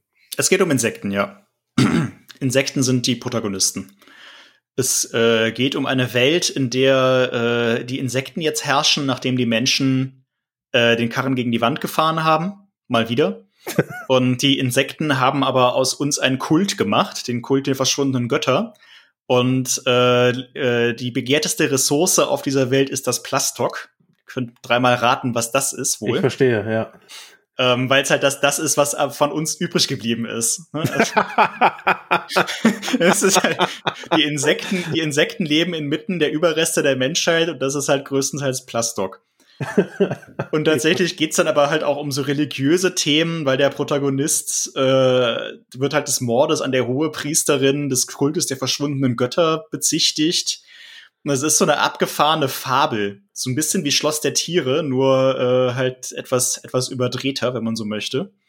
Und dann auch immer mit so einer Gravitas alles erzählt und in diesem etwas holzschnittartigen Stil. Ja. also die, die, das Konzept und das Cover, das war so cool, wir konnten das nicht liegen lassen. Sagen wir es mal so. Also jetzt habe ich auch Bock drauf. Das ist schon. Es ist also am meisten zieht mich ne? das Konzept wirklich. Ja, es ist, es ist total abgefahren. Und dann gibt's halt alle Nase lang irgendwie so Seitenhiebe auf unsere Gesellschaft aus dieser naiv, aus diesem naiven Insektenblick, die halt nicht so richtig verstehen, was, also die nicht, nicht, in Anführungszeichen nicht verstehen, was wir da eigentlich gemacht haben, sondern alles neu interpretieren. So ein bisschen wie in The Bugs Life oder so. Also das ja. ist jetzt ja auch keine neue, keine neue Idee, unsere Gesellschaft so aus dem Blick von einer anderen Spezies zu betrachten. Ähm, aber es ist sehr, sehr lustig und cool. Interessant, doch, das, da werde ich jetzt auf jeden Fall rein. Das, davon Das hast ist, du mich das, überzeugt. ist, das ist spaßig, ja. ja, das klingt auch sehr spaßig. Hast du noch was im März? Ja, den Western, den ich dir empfehlen würde. Ach, Äh, wirklich? Der Hooker Hey. Hooker ja. Hey, ja. Ähm, der kommt tatsächlich aus der Schiene, aus der auch Carbon und Silizium und Shangri-La stammen, aus diesem Label 619 in Frankreich. Ja. Und ist ein sehr neuer, sehr junger Zeichner. Nayev ist sein Pseudonym und Hooker Hey ist eine sehr elegische, sehr schön gemachte, ausgefallene Geschichte von zwei indianischen Ureinwohnern. Der eine ist akkulturiert, also es spielt nach schon zu der Zeit, wo der Großteil der äh, äh, indigenen Bevölkerung ausgerottet worden war. Ja. Und die, die noch übrig wurden, war, blieben, wurden halt äh, christlich erzogen und akkulturiert, also an die Amerika also an die äh, neue amerikanische Kultur, also die Kultur der, der Einwanderer angepasst. Und er trifft dann aber halt auf einen, äh, einen, einen, einen, einen, einen Ureinwohner, der seine Wege nicht verloren hat und jetzt als Outlaw lebt. Und die beiden ziehen dann so durch Amerika und es hat alles, alles sehr elegisch, traurig, äh, melancholisch und sie finden dann aber durcheinander halt irgendwie auch was im jeweils anderen, was äh, ihnen so ein bisschen Seelenfrieden verschafft. Großartige Landschaftszeichnungen, ganz tolle Personenzeichnungen, ein frisches Szenario, sehr umfangreich. Also der Zautor, wie auch bei Shangri-La und Carbon Silizium, lässt sich halt auch echt Zeit, das zu erzählen. Ja. Ähm, weiß gar nicht, über zwei- 200 irgendwas Seiten hat er, glaube ich. Ähm, also das ist so der Western in dem Programm, den, den ich, auf den ich mich freue. Sagen wir es mal so. Interessant. Ja, also Ja, dann, dann schreibe ich mir dann auch mal auf. tolles, tolles Teil, wirklich. Tolles Teil. Cool. Ist notiert. Ja, dann können wir aber meinetwegen auch so langsam Richtung Ende gehen und noch mal einen Blick auf den April werfen. Der April, der ist auch wieder richtig vollgepackt Mhm. ähm, mit Titeln. Ähm, wir hatten eben schon drüber gesprochen, den von Richard Corbin. Genau. Dass der erste Teil kommt. Der erste Teil, den zweiten machen wir ja natürlich auch bei Zeiten, ne? Klar, Ja. Das, äh, und das wird viel nachgefragt, ja. Das wird viel nachgefragt. Also seit spätestens seit wir Mutantenwelt hatten, kommen immer wieder Fragen, ja, aber eigentlich würden wir gerne den haben. äh, und da ist, da ist der, also den. Guter Titel auf jeden Fall. Ja, ist fantastisch. Fantastisch. Ja. fantastisch. Ähm, zwei Eigenproduktionen in dem Monat. Ja. Äh, ja. Das eine ist Radius Nummer drei, Mhm. ähm, wo, glaube ich, jetzt auch viele drauf gewartet haben. Ja, Von haben dem, was ich so wahrgenommen habe. nach, haben wir immer wieder Nachfragen zu bekommen. Und jetzt äh, passend zur Buchmesse, also Manga Comic Con, die ist ja dann auch äh, äh, bis dahin Die ist dann schon, ne? sein. Soweit sind wir schon Ja, ja. in der Zukunft. Ja, ja, klar. Ja. Erlangen ist schon wieder in Planung. Was sollen wir machen? Das wird ja nicht auf. Stimmt, ja. Ist ja nächstes Jahr auch wieder. Ich sollte langsam Hotelzimmer buchen. Würde ich mich mal drum kümmern, ja. äh, genau, Radius, den dritten Band von Katrin Gahl und auch den dritten Band vom Schiff der verlorenen Kinder von äh, Frauke Berger haben wir im April am Start. Ja, da freue ich mich ja. Also auf das Schiff freue ich mich sehr, weil das ist die Reihe, die ich aktiv verfolge. Ja. Und das ist ja auch der Abschluss der Reihe. Nee, der, das Nee? werden vier. Werden doch vier. Waren sie Ja. mal als drei angedacht? Ich meine immer als vier. Hm, dann habe ich nur Und im Radio. Radius auch, meine ich. Okay. Dann habe ich es vielleicht einfach nur falsch abgespeichert. Ja, macht ja nix. Nö. Äh, dann freue ich mich auch noch auf den vierten. Aber die Reihe finde ich ja fantastisch. Die macht Ja. mir ganz, ganz viel Spaß. Ja, die ist auch wirklich cool. Ich mag auch Fraukes Artwork immer noch sehr gerne. Ja, genau, genau. Und auch die Erzählung, die hat so, ähm, es gibt diese verlorenen Kinder bei Peter Pan. Mhm. Und das fühle ich da so ein bisschen, während ich das lese. Mhm. Ähm, der Zusammenhalt, das macht mir wirklich viel Spaß. Da Ja. freue ich mich drauf, dass es da weitergeht. Eine Lizenz, die ich nicht bei euch vermutet hätte, ist äh, Mein Freund Dama. Ach so, ja. Also ergibt natürlich Sinn, weil ihr jetzt ja auch so ein True Crime Ding irgendwann bringt das nach Ja, immer genau. wieder verdränge. äh, hast du schon, schon gehört, was Ed Gain getan hat? Exakt, genau. Ist ja auch so ein Titel, Ja. der, ne, den kann Ja. man sich gut merken, so zwei Worttitel. Ja. Uh, also, also- reiht sich da ja eigentlich ganz gut ein. Ja, Aber ich hatte irgendwie im Kopf, dass es ursprünglich mal in einem anderen Verlag erschienen war. war es auch. Und da out of print ist. Genau. Ja, genau, ist halt out of print und inzwischen auch zu recht hohen Preisen gehandelt. Und Ja. weil halt True Crime irgendwie so ein Ding ist, und wir den, den Gain nicht so alleine dastehen lassen wollten, haben wir gesagt, ja, warum, warum eigentlich nicht? Und äh, ich habe den auch gelesen und äh, ich wollte ihn eigentlich nur anlesen, habe ihn dann aber doch im Büro noch komplett lesen müssen, weil er wirklich gut ist. Er hat vorher, ja. vorher noch nie von Derfback Derf gehört oder Durfback Durf, keine mhm. Ahnung. Aber Alter, ist das, ist das gut gemacht. Also, das ist ja eine ist total verrückte Story. Durfback Durf ist, ist der Cartoonist und der war tatsächlich ein Schulkamerad von Dahmer. Also real. Der ja, ist mit ja, zur genau, Highschool ja. gegangen und erzählt halt die Geschichte von Dahmers Jugend. Also es geht auch gar nicht, gar nicht jetzt primär um die, die Morde und sein, sein, sein Wirken als Killer, sondern seine Jugendzeit. Und das ist so frappierend intim und realistisch und unaufgeregt erzählt auch. Und das ist so tragisch und dramatisch irgendwie alles. Und das ist so gut konstruiert von, von Durf. Also, ich kann es schlecht beschreiben, aber äh, das, das hat mich richtig reingezogen. Wirklich. Interessant. So wie der Gain auch. Also äh, diese True Crime Sachen sind ja per se irgendwie immer sehr spannend, weil es halt irgendwie real ist und das fühlt man, finde ich, so ein bisschen. Hm. Aber äh, Durf hat da auch, äh, oder Buck, keine Ahnung. Wenn jemand weiß, wie man das ausspricht, dann schreibt es gerne mal irgendwem. Also, Andreas oder mir. Äh, schreibt es gerne mal. Schreibt, Schreibt mal, mal eurer Mutter, ja. Schreibt mal eurer Mutter. Die freut sich. Ähm, also wirklich cooler Comic. Natürlich stilistisch bei uns eigentlich komplett fremd. Aber so what? Also Ne, du, ich habe mich ja nur gewundert. So, Ja. das, ähm, aber klar, wenn die Lizenz gerade frei rumliegt, die war da und dann haben wir gesagt, ja, warum nicht? why not? Ja. Ähm, wie ist das eigentlich, wenn man Lizenzen von anderen Verlagen dann übernimmt? Ich nenne es jetzt mal übernehmen oder wieder aufnimmt, nachdem Mhm. sie auf dem Boden lagen. Kontaktiert man andere Verlage und fragt, hey, habt ihr noch die Übersetzung? Ja. Ähm, Haben Ja, wir in ne? dem Fall auch. Also wir haben die Übersetzung vom damaligen Übersetzer gekriegt. ah, okay. Ja, Das cool. klappt nicht immer, aber oft sind es, also die Comicbranche ist klein, oft sind es Leute, die man halt doch schon kennt. Ja. Ähm, doch, das macht man auf jeden Fall. Ja, hätte mich auch überrascht, wenn nicht, aber. ähm, Ja. Also die, die Rechte an der Übersetzung liegen ja bei den Übersetzern und Übersetzerinnen. Ah, okay, also die bleiben da auch immer, ja. Ja, also es, es kommt auf den Vertrag an, aber das ist normalerweise bei uns so üblich.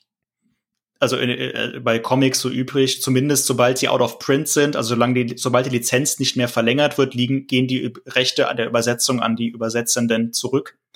Und Ah, die okay. können sie dann auch noch mal jemand anderem verkaufen. Also im Grunde verkau verkaufen sie die Nutzungsrechte, Exakt. sol solange wie du das vertreibst Genau. und danach. Genau. Auch auf die exklusiven Nutzungsrechte, Ja, gut. Schon? Ja, okay, ja. aber äh, das funktioniert hier normal. Also es gibt mit Sicherheit Ausnahmen. Ne, klar, das ist immer eine Frage der, der, der, der, der, der, der, der vertraglichen Rahmen. Ja. Aber so ist es im Com also ich habe in der Comicbranche bisher noch nie was anderes erlebt. In Deutschland. Ja, gut, warum? Also so groß, wie du schon sagst, so viele Leute sind Nee, auch genau. nicht so groß. viele ist es Leute sind es dann doch nicht. Dann einigt man sich ja doch wahrscheinlich sehr schnell auf einen Ja. Rahmen, in dem das stattfindet. Ja, ja, das ist, Auch verlagsübergreifend, ja. das war kein Thema. Cool. Ansonsten ganz viele Fortsetzungen auf dieser Seite. Ja, ja, ja, der April ist etwas, äh, etwas ruhiger, was das angeht. Ja, bevor es dann wahrscheinlich mit Erlangen äh, Ja, genau. Ne, also wird, ne? zu, im, im Mai, dann im Anfang vom neuen Programm zu Erlangen wird's wieder geklotzt.